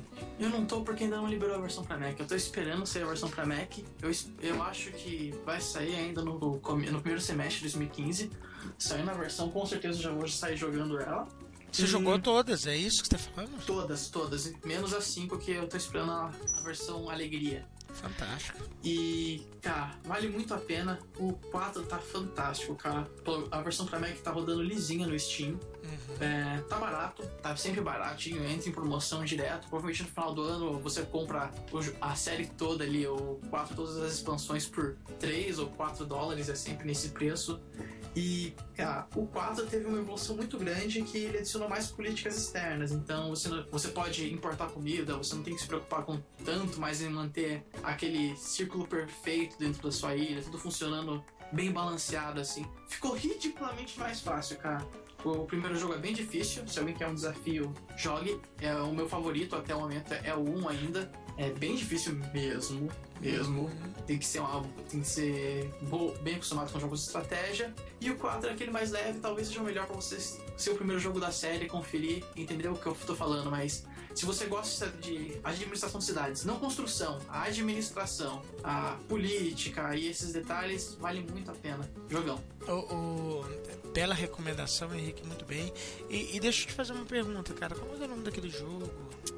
Meu Deus. É, aquele até que ganhou, tipo, um prêmio por melhor música que eles fizeram de introdução. Que A é- Civilization 4, né? Isso, Civilization, bem lembrado, obrigado Desmax.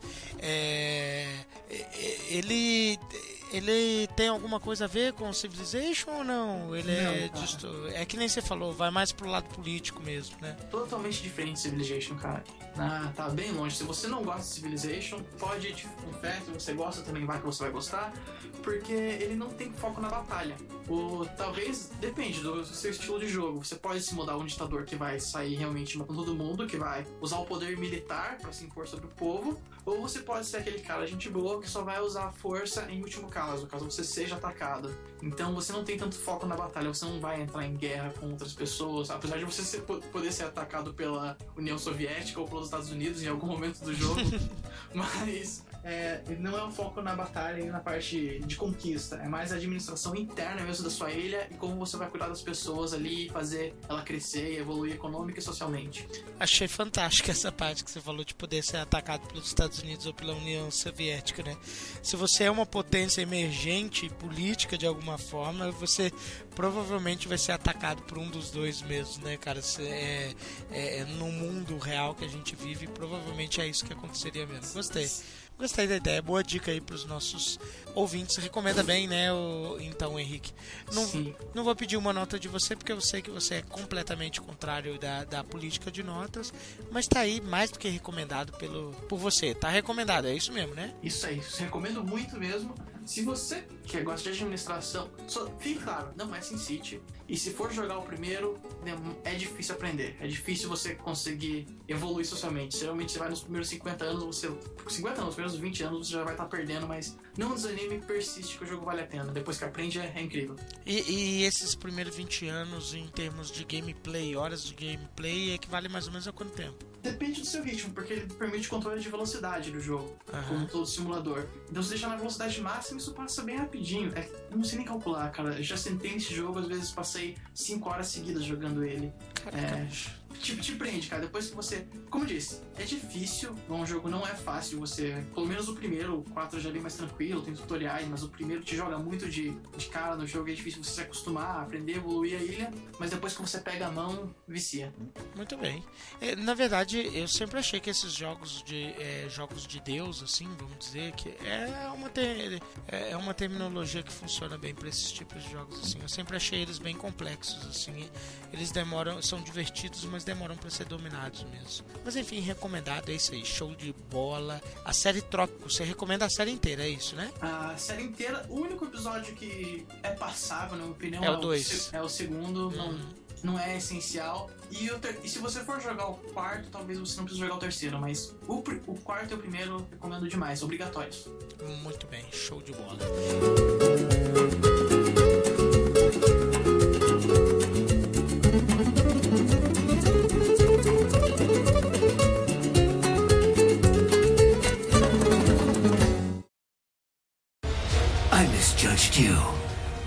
You are like us after all. Now you're just being nasty.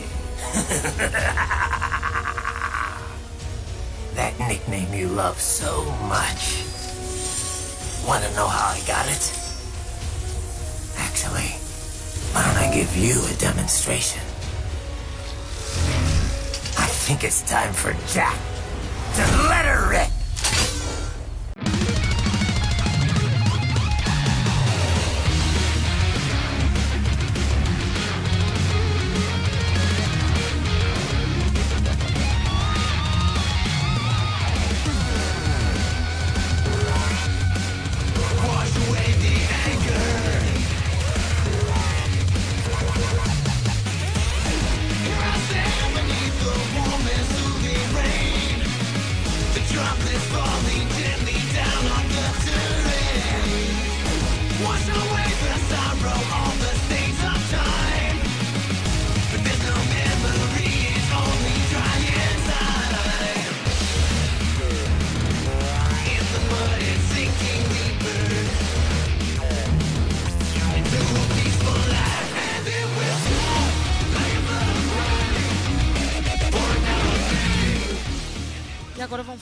Joguinho aqui.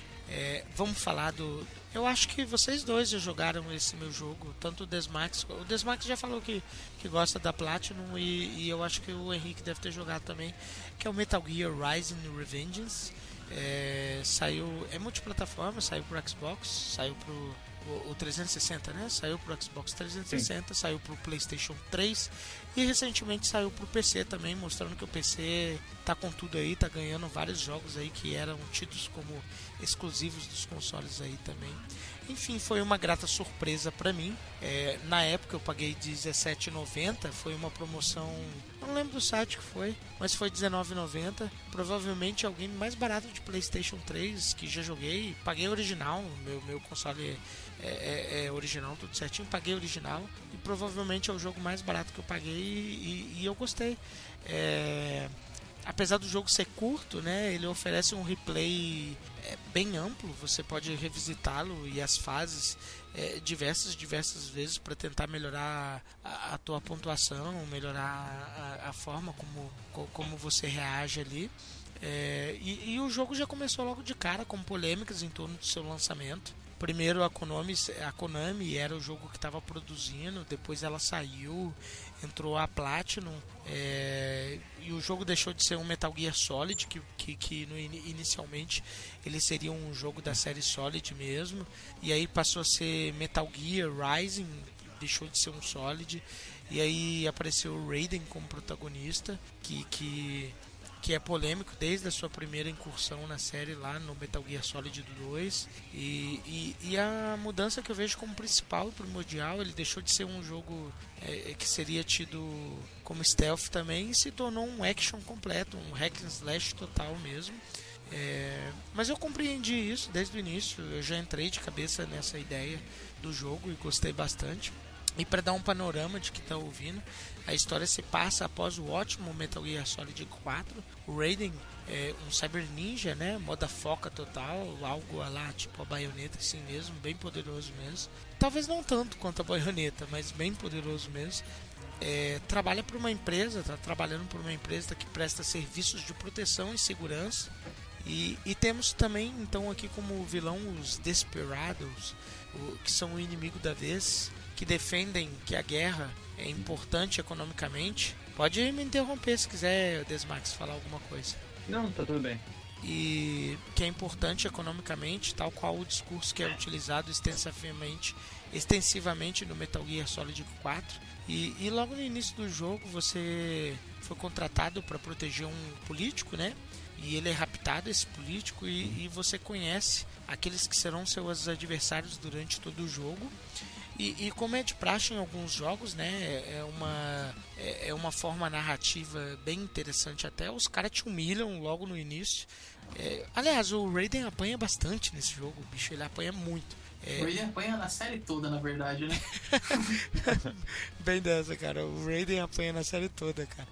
É, e logo no início desse jogo ele apanha mais um tanto, cara. Você é humilhado logo de início. Você leva um bom e um belo de um cacete na fuça, cara. E, e o jogo já dá aquela, aquela força narrativa, né? De te dar um objetivo de vingança ou de justiça, se você preferir assim, para perseguir os seus inimigos até o fim do jogo. E, e, um pouco mais adiante, sem entregar muito spoiler, tudo isso que eu tô falando é logo no início do jogo mesmo.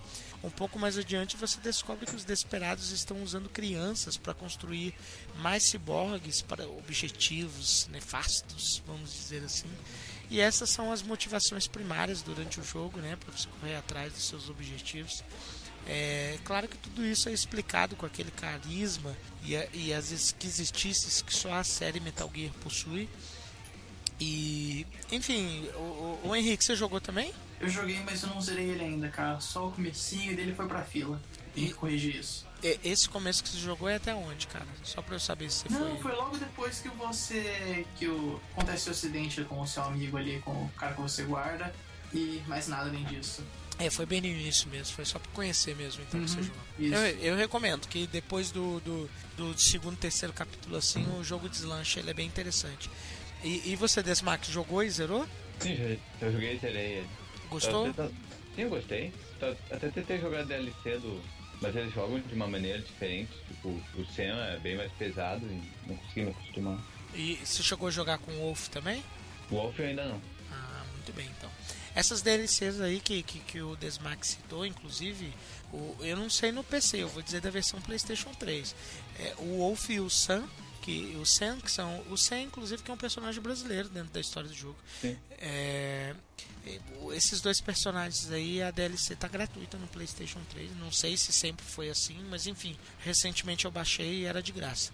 É, é, são são DLCs interessantes porque é uma são novas formas de jogar como o Desmac já diz, o Sam é mais pesado e, e, o Wolf eu também não experimentei ainda, mas são histórias diferentes também, são novas perspectivas para o jogo e são de forma gratuita, é bem interessante. Agora uma das coisas que eu destaco pro Metal Gear Rising, cara, são os bosses, cara, os chefes. Meu, cara, que chefes. É, bem originais é, e, e eles parecem sair direto daqueles animes absurdos e fantásticos que a gente tanto gosta. É, carisma puro mesmo que, que a gente está acostumado a ver no Metal Gear. Eu destaco logo de cara ali a Mistral, que é uma é, é uma inimiga que nós temos ali um pouco mais no início do jogo. É, primeiro, eu gosto dela por ser mulher e ela é extremamente sensual. Segundo, tem uma imagem de divulgação dela que eu acho extremamente fantástica, que já até postei no meu Alvanista quando eu estava citando, fazendo check-in do jogo, que é, é, é, uma personagem que tem, tem a habilidade de colocar braços extras no corpo dela, hum. né? É, é isso, né, Desmax? Ela tem vários braços assim. Sim, um monte. E... É aqueles geckos do Metal Gear 4. Perfeito, isso mesmo. E, e, nessa imagem que eu tô falando, cara, ela tem dois braços que estão segurando os seios dela, assim, né? Um segurando um seio, o outro o outro. E, e, e, a outra mão dela tá bem lá, né? Bem lá mesmo. Quando eu tô falando lá, é lá mesmo. E parece abusudo, abusado e exageradamente sexual, mas bom, é a platino, né, cara? Baioneta, platino, baioneta, então fica meio é, é, fácil de enxergar essa aliás é um jogo japonês né cara? Então essa exploração sexual é quase que uma coisa óbvia também mas é uma imagem que eu gosto bastante. E, e, e a chefe é interessante também de, de derrotar enfim um dos grandes destaques do jogo também que eu destaco é a jogabilidade. Ela é simples, é intuitiva e, e assim como Bayonetta, ela permite que você se aprofunde também, né? Não uhum. no mesmo nível que, que Bayonetta, mas ela permite que, que você se aprofunde nela também. Mas inicialmente ela é simples. O, o quadrado, por exemplo, é um golpe fraco, o triângulo, golpe forte, o X você dá um salto, o R1 você tem uma corrida é, que, que desvia dos seus obstáculos automaticamente. É, você pode dar parry, né, com dando uma usando o controle analógico esquerdo na direção do, do golpe que você vai levar e mais o botão quadrado que, que, que é bem bom te dá algumas chances de, de, de possibilidade de, de, de acabar com o inimigo. E tem também um dos movimentos que eu acho mais interessantes no jogo inteiro que é o Zandatsu. Que que, que é o Zandatsu? Ao você pressionar e segurar o L1 com a barra de especial cheia, você diminui a velocidade do tempo do jogo e você pode fatiar os seus inimigos à vontade. E, e daí você retira a espinha ciborgue do teu inimigo assim, e aí você recupera a tua vida e o especial. É, é, esse é um momento bem bacana do jogo, porque além dele ser estiloso, assim, ele é bem violento e é bem bacana, né, o Desmax nesse momento, né? Ah, sim. Tem uma parte que tu corta um helicóptero em vários tá?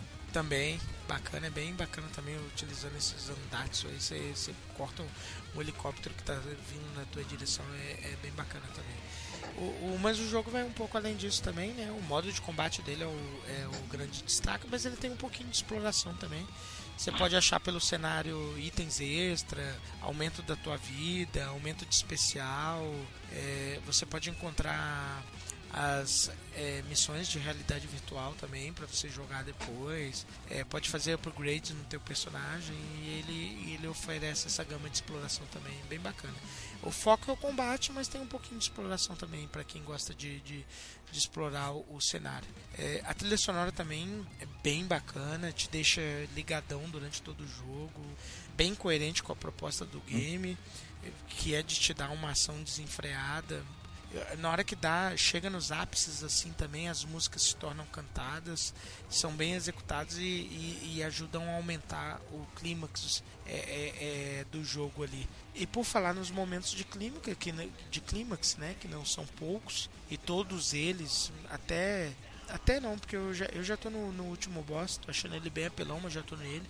É, to, todos os momentos são bem fantásticos. É, você corre em cima de míssil para chegar no objetivo. É, você tem elevador caindo com você em cima. Você, é, congela um inimigo para depois fatiar ele. E, enfim, tem muito, muito, muita coisa. Batalha no pôr do sol, assim, no meio de uma estrada abandonada. Muita coisa mesmo divertida, assim.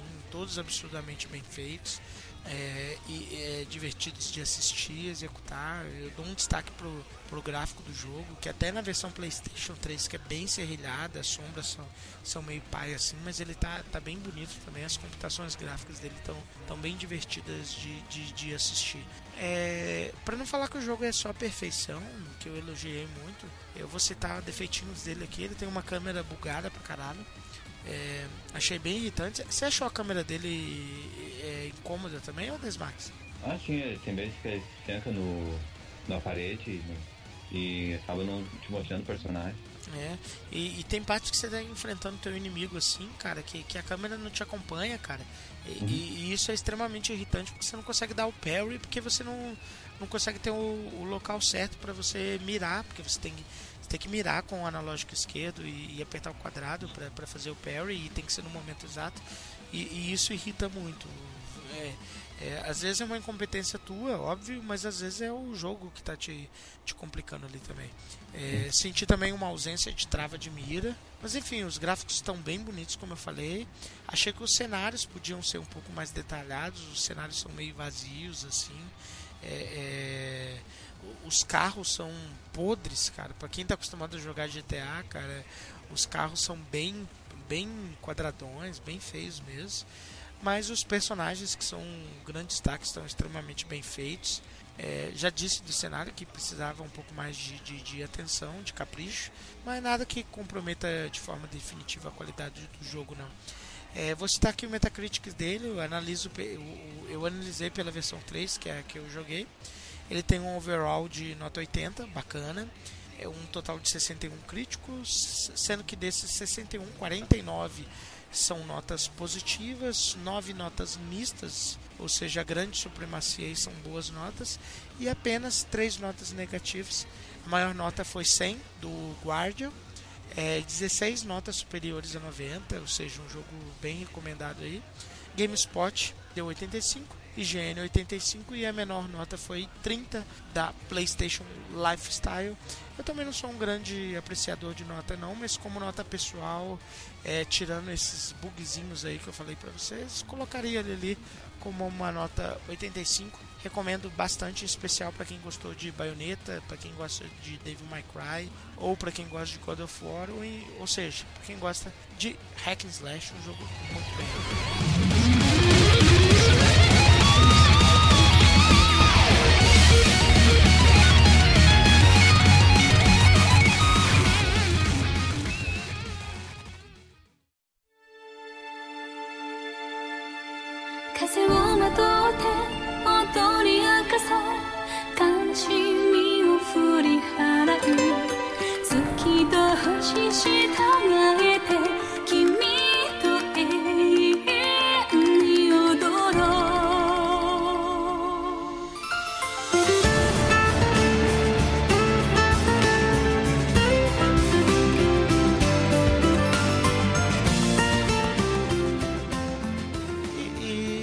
CDs, Max, para fechar esse nosso bloco aí, cara, tem alguma algum joguinho que você gostaria de recomendar para os nossos amigos ouvintes? Ah, então, eu eu não joguei nada essa semana porque ando bem ocupado com faculdade, tá quase final do semestre. Mas um jogo que eu.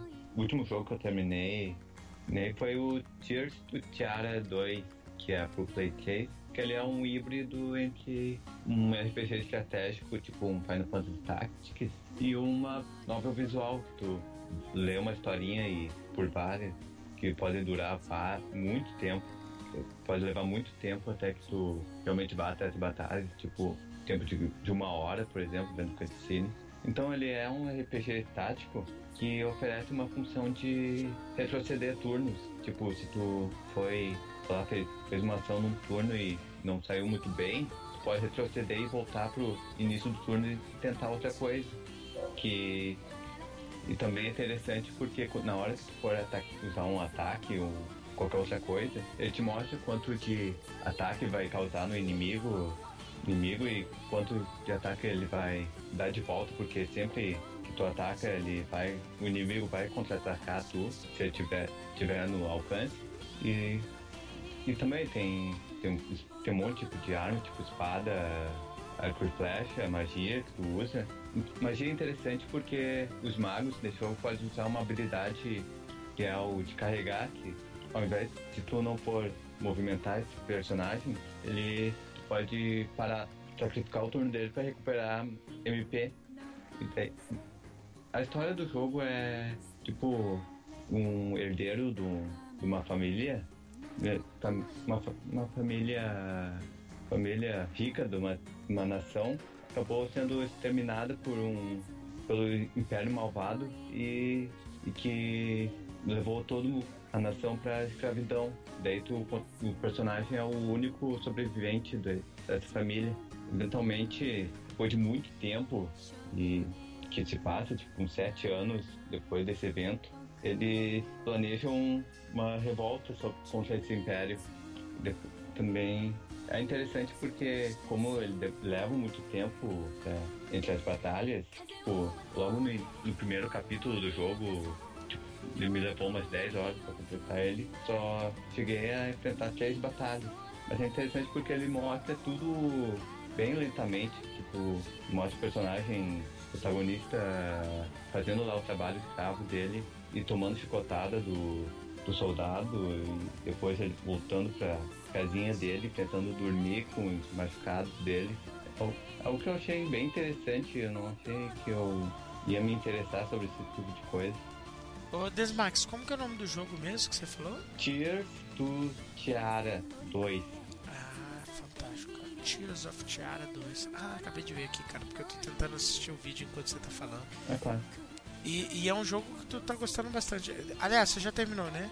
Sim, eu já terminei, mas ainda tenho a dungeon opcional dele que completar. Tipo, tem uma, um- uma dungeon de 50 pisos pra. Ainda tem tempo pra, pra eu continuar jogando ele. Nossa, ele, ele parece ser bem é, extenso em quantidade de, de, de opções mesmo, cara. Só pelos menus assim que eu tô, que eu tô vendo dele. Ele é bonitinho, cara. Ele não, não é o nada. é que ele é, tipo, feito com um orçamento de uns 5 pila, mas vale de refeição, bem, porque ele é bem. Tipo, ele tem. Cinco pila, mas um vale refeição, então?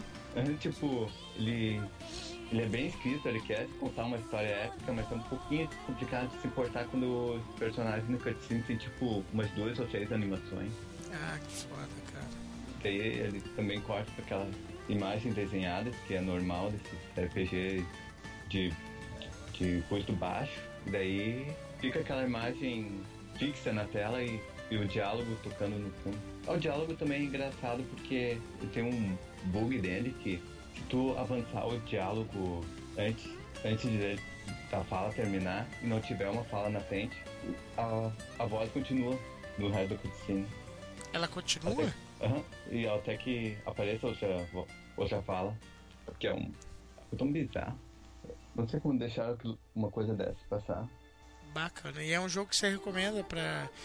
Naturalmente é um jogo que é mais recomendado só pra quem é fã do estilo mesmo, né, cara? É para entusiasta mesmo. Não consigo recomendar ele pra. Pro público casual, É. né, cara? Não. É, é- ele. a- a- o- enfim, eu ia comparar ele com Final Fantasy Tactics de novo, mas são realidades diferentes. O, o jogo da Square sempre teve um orçamento maior também, eu acho que, que não dá pra comparar. Pra quem for tão, para quem for tão fanático quanto quanto o Desmax por, por RPGs ou por jogos de estratégias, acaba sendo interessante. No fim, pro público casual que gosta de jogar um ou outro só de vez em quando, não é tão interessante assim não, né, Desma? Uhum. Sim, especialmente porque ele não deixa salvar na cutscene. Mas nas batalhas ele- deixa salvar a qualquer turno. Bacana. E, e quanto que você pagou por ele? Pagou caro? Ahn, foi 40 dólares. Ah, é um preço quase de jogo full, cara. Assim. Um complicadinho, saiu semana. Saiu mês passado, eu acho. Comprou em. Comprou em versão disco ou comprou em. Digital. Ah, digital. Mas ele tem disco, versão disco também. Muito bem, então. Recomenda ele pra galerinha que é mais é, saudosista do gênero, né? Sim. Tem, se for falar em Metacritic, tem 70, tem uma nota 80 positiva, o resto é tem 2,70 e um 60. São só quatro é, analistas, Sim. é isso? Só 4. Ah, boa nota. Você- dos quatro, a nota tá, tá de 7 pra cima. Boas notas. Pra quem gosta aí, fica a dica então. Considerando o nota de usuários, é um 8.5. Muito bem. Boa nota então. Recomendado então, né? Ah, dá pra recomendar. Só tem, tipo, me levou umas 70 horas, pra completar, 70 ou 80 horas pra completar o jogo. Ele tem 45 batalhas. Caraca, é bem, bem- um jogo bem extenso mesmo. Como Uhum. o Henrique disse, qualquer jogo que, que demanda mais de 40 horas é um jogo é, que precisa de bastante atenção. Muito bem, então. É isso aí, gente. Encerramos o nosso bloco de, de, de recomendações de jogos aí e a gente já volta para encerrar o nosso programa de hoje.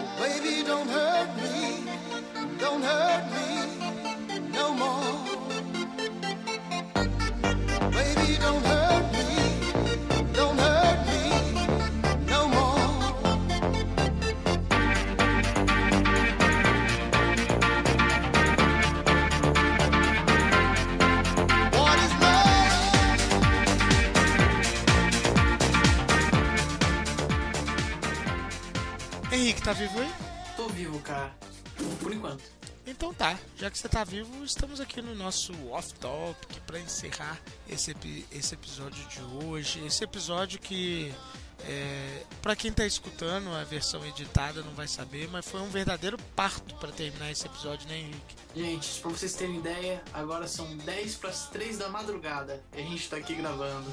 E a gente começou a gravar ele por volta das 11h30, né, cara? Isso. Meu Deus, esse episódio foi um parto, cara. Foi um. Esse a gente merecia um like, tá? Por, por tá terminando, cara, pela insistência. E pra terminar esse off-topic de hoje, cara, vamos falar de uma coisa complicada também, cara.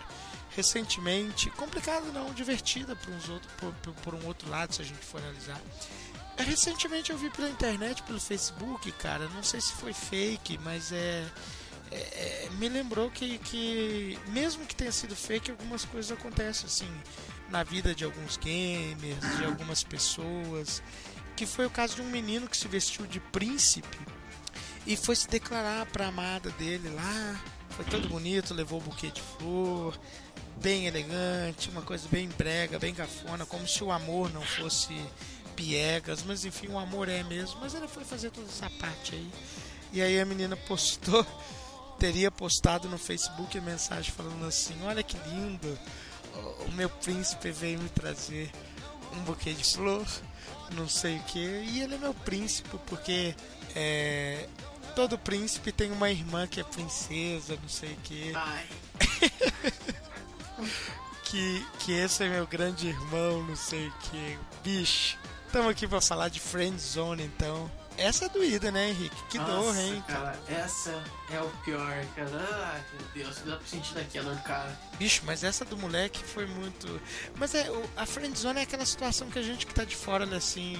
E a gente meio que fala, né? Pô, cara, você foi meio idiota mesmo, né, cara? Nesse caso dele, ele foi meio. Quantos anos ele tinha, o cara? Não sei, pela foto que eu vi, eu não sei se é fake, cara. Mas pela foto que eu vi ali, ele era novinho, cara. Devia ter seus 17, 16, 17 é. anos. É, na faixa, na faixa dos 15, gente é idiota mesmo, cara. Gente- Quem nunca passou por uma dessa, né? É. Adolescência pra isso. Pa- Mas pra quem é criado com leite com pera, demora mais um pouquinho, né, cara? Pra, pra, pra, pra ficar meio esperto mesmo. Ah. Você você já passou por situação assim, de friendzone, ô Henrique? Ah, na adolescência, no colégio, a gente faz essa besteira, né, cara? A gente fica naquela de querer agradar, agradar, agradar, mas E tem que errar uma vez. E a amiguinha vai lá e fala que é só tua amiga, né, cara? Pois é. E você? É, é assim, né, cara? É a síndrome do padeiro, né, cara? Qual que é a síndrome do padeiro, bicho? É, Você fica amassando massa pra outra pessoa comer. Boa, cara. Cantor de churrascaria também, né? É. cantar, cantar, cantar e pros outros tá comendo ali. É isso mesmo. Isso aí. Ô, Você já passou por isso Cara, também, que machista esse comentário, olha só, gente. É, bem... Brincadeira. Já passou por algo pa- parecido também, ô Desmax? Eu não. Nunca passou? E dá risada de quem passa por isso? É que é complicado porque não é. Como que eu posso falar? Pode falar mal, não tem vergonha não, cara. Eu tô tentando achar a palavra. Se solta, bicho. Ô, É, tipo, não, não importa se tu vestir de príncipe ou fazer qualquer coisa, porque isso não significa que a, que a garota tem que gostar de ti. Que tu, não é porque tu é legal, porque tem, ela tem que gostar de ti. É, mas bem pouquinho envolve muito mais coisa, né, cara? É, tem toda um, um monte de É simples, não seja um babaca, cara. Não seja um babaca. É, Não- e- não- principalmente quando você é adolescente, né, cara? A gente. Quando a gente passa na adolescência, até a gente pegar uma certa experiência ali, a gente sempre percebe que o, que, que o moleque que é mais moleque piranha, ele. Ele, ele faz mais sucesso, né? O cara que. Você não precisa ser o cara popular, mas você também não pode ser um idiota, né, cara? Quem, quem, tá, quem tá ouvindo a gente assim, as, as meninas da época da escola, assim. Tenho uma tendência a curtir muito isso, não, cara. Pois é, aquela ideia que tu vê esse cara depois. Ah, esses, esses, esses garotos só vão pros idiotas que não tratam elas Ah, isso aí é ridículo, cara. Isso aí é ridículo, velho. Ela não tem obrigação. Como você falou, a minha não tem obrigação nenhuma de gostar do cara, cara. A obrigação, é, tipo, ele ser legal com ela é o mínimo. Você tem que se ligar com as pessoas, cara. Você não tem que ser um babaca com as pessoas. Agora eu gostei. É. Agora, só porque você é legal com uma pessoa, ela tem que gostar de você, cara. Isso aí é viagem. Isso aí é viagem. É, uma coisa que não dá pra misturar é que o cara tem que ser, tipo, pra ele ser popular com as meninas, ou alguma coisa, tipo assim, ele tem que ser idiota, né? Uma coisa não tem nada a ver com a outra. O cara pode ser perfeitamente bacana em todos os sentidos assim e, e, e ter um bom papo, enfim, esse tipo de coisa aí. É infantil, cara, esse pensamento de que, olha só, eu vou agradar ela, então ela tem que gostar de mim. Então, cara, cresce. Tem que. Esse que é o problema, eu acho, na maioria dos casos. E é por isso que a gente erra quando a gente é mais novo. E uma coisa que ajuda. Não, não vou falar disso não. Manda lá. Eu ia falar que uma coisa que ajuda bastante a perder a timidez quando a gente é novo assim, que a gente faz essas coisas aí. Mas eu não vou falar isso não, que eu vou estar estimulando a molecadinha, que por um acaso pode estar nos ouvindo aí, a entrar no mundo. enche a cara. Era isso mesmo que eu ia falar, cara. Ué, pra, quê? Pra quê? Vai, você acha que a meninada não bebe, cara? Pra que esconder? Tira a timidez, né? Ajuda a tirar a timidez. Só não mostra o podcast pros seus pais aí. Isso aí. É isso aí, gente. Então fechamos hoje aí falando da Friend Zone aí. Olha aí, caso desse guri aí que foi meio idiotinho, tadinho. Ô, fiquei com dó, fiquei com. Fiquei com dó, mas eu ri dele, né, cara? É, é pra rir, cara. É. Todo mundo já passou por isso. Menos o Desmax, que ele tá, em- tá enganando a gente, cara. É, o Tá Desmax. escondendo o jogo aí, cara. O Desmax se mostrou um gaúcho pegador ali, né, cara? É óbvio que eu não passei por isso. Tá quietinho aí, acha que é assim, né? É, bem dessa vez. Mas é isso, gente. Eu gostaria de agradecer a participação do Henrique e do Desmax que estiveram aí comigo para fechar esse programa, que, como eu disse, foi um verdadeiro parto para terminar. Foi muito difícil mesmo. Eu espero que vocês gostem. Depois, com a edição completa aí, ele vai estar bem bacana de assistir. E logo, logo a gente tá junto de novo. Henrique, quer dar um recado aí pros nossos ouvintes? Hum, Dessa vez não tem recado nenhum, cara. Só um Ah, grande eu, abraço. eu tenho um recado importantíssimo. Hum. Quando for gravar um podcast, comece antes das 11. Bom, bom, vou anotar aqui na minha agenda. E, e você- 11. como é que é? Eu jogo em casa às 11. Aí, ó, o Desmax já falou que gostou das 11. Vai, vai, vai ficar essa polêmica aí, como é que a gente vai resolver isso pro próximo episódio. Mas o ouvinte não tem nada a ver com isso, ele vai ouvir o episódio prontinho, todo editado aí, bacana, bonito e barato, de graça, na verdade. A gente se vê no próximo Rodando Planeta Gamer. Grande abraço, gente.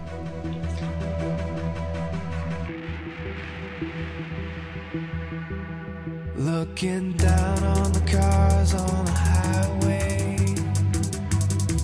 the stream of taillights, everybody advancing together to so willingly sacrifice rights. When people accept their cogs in the system, give up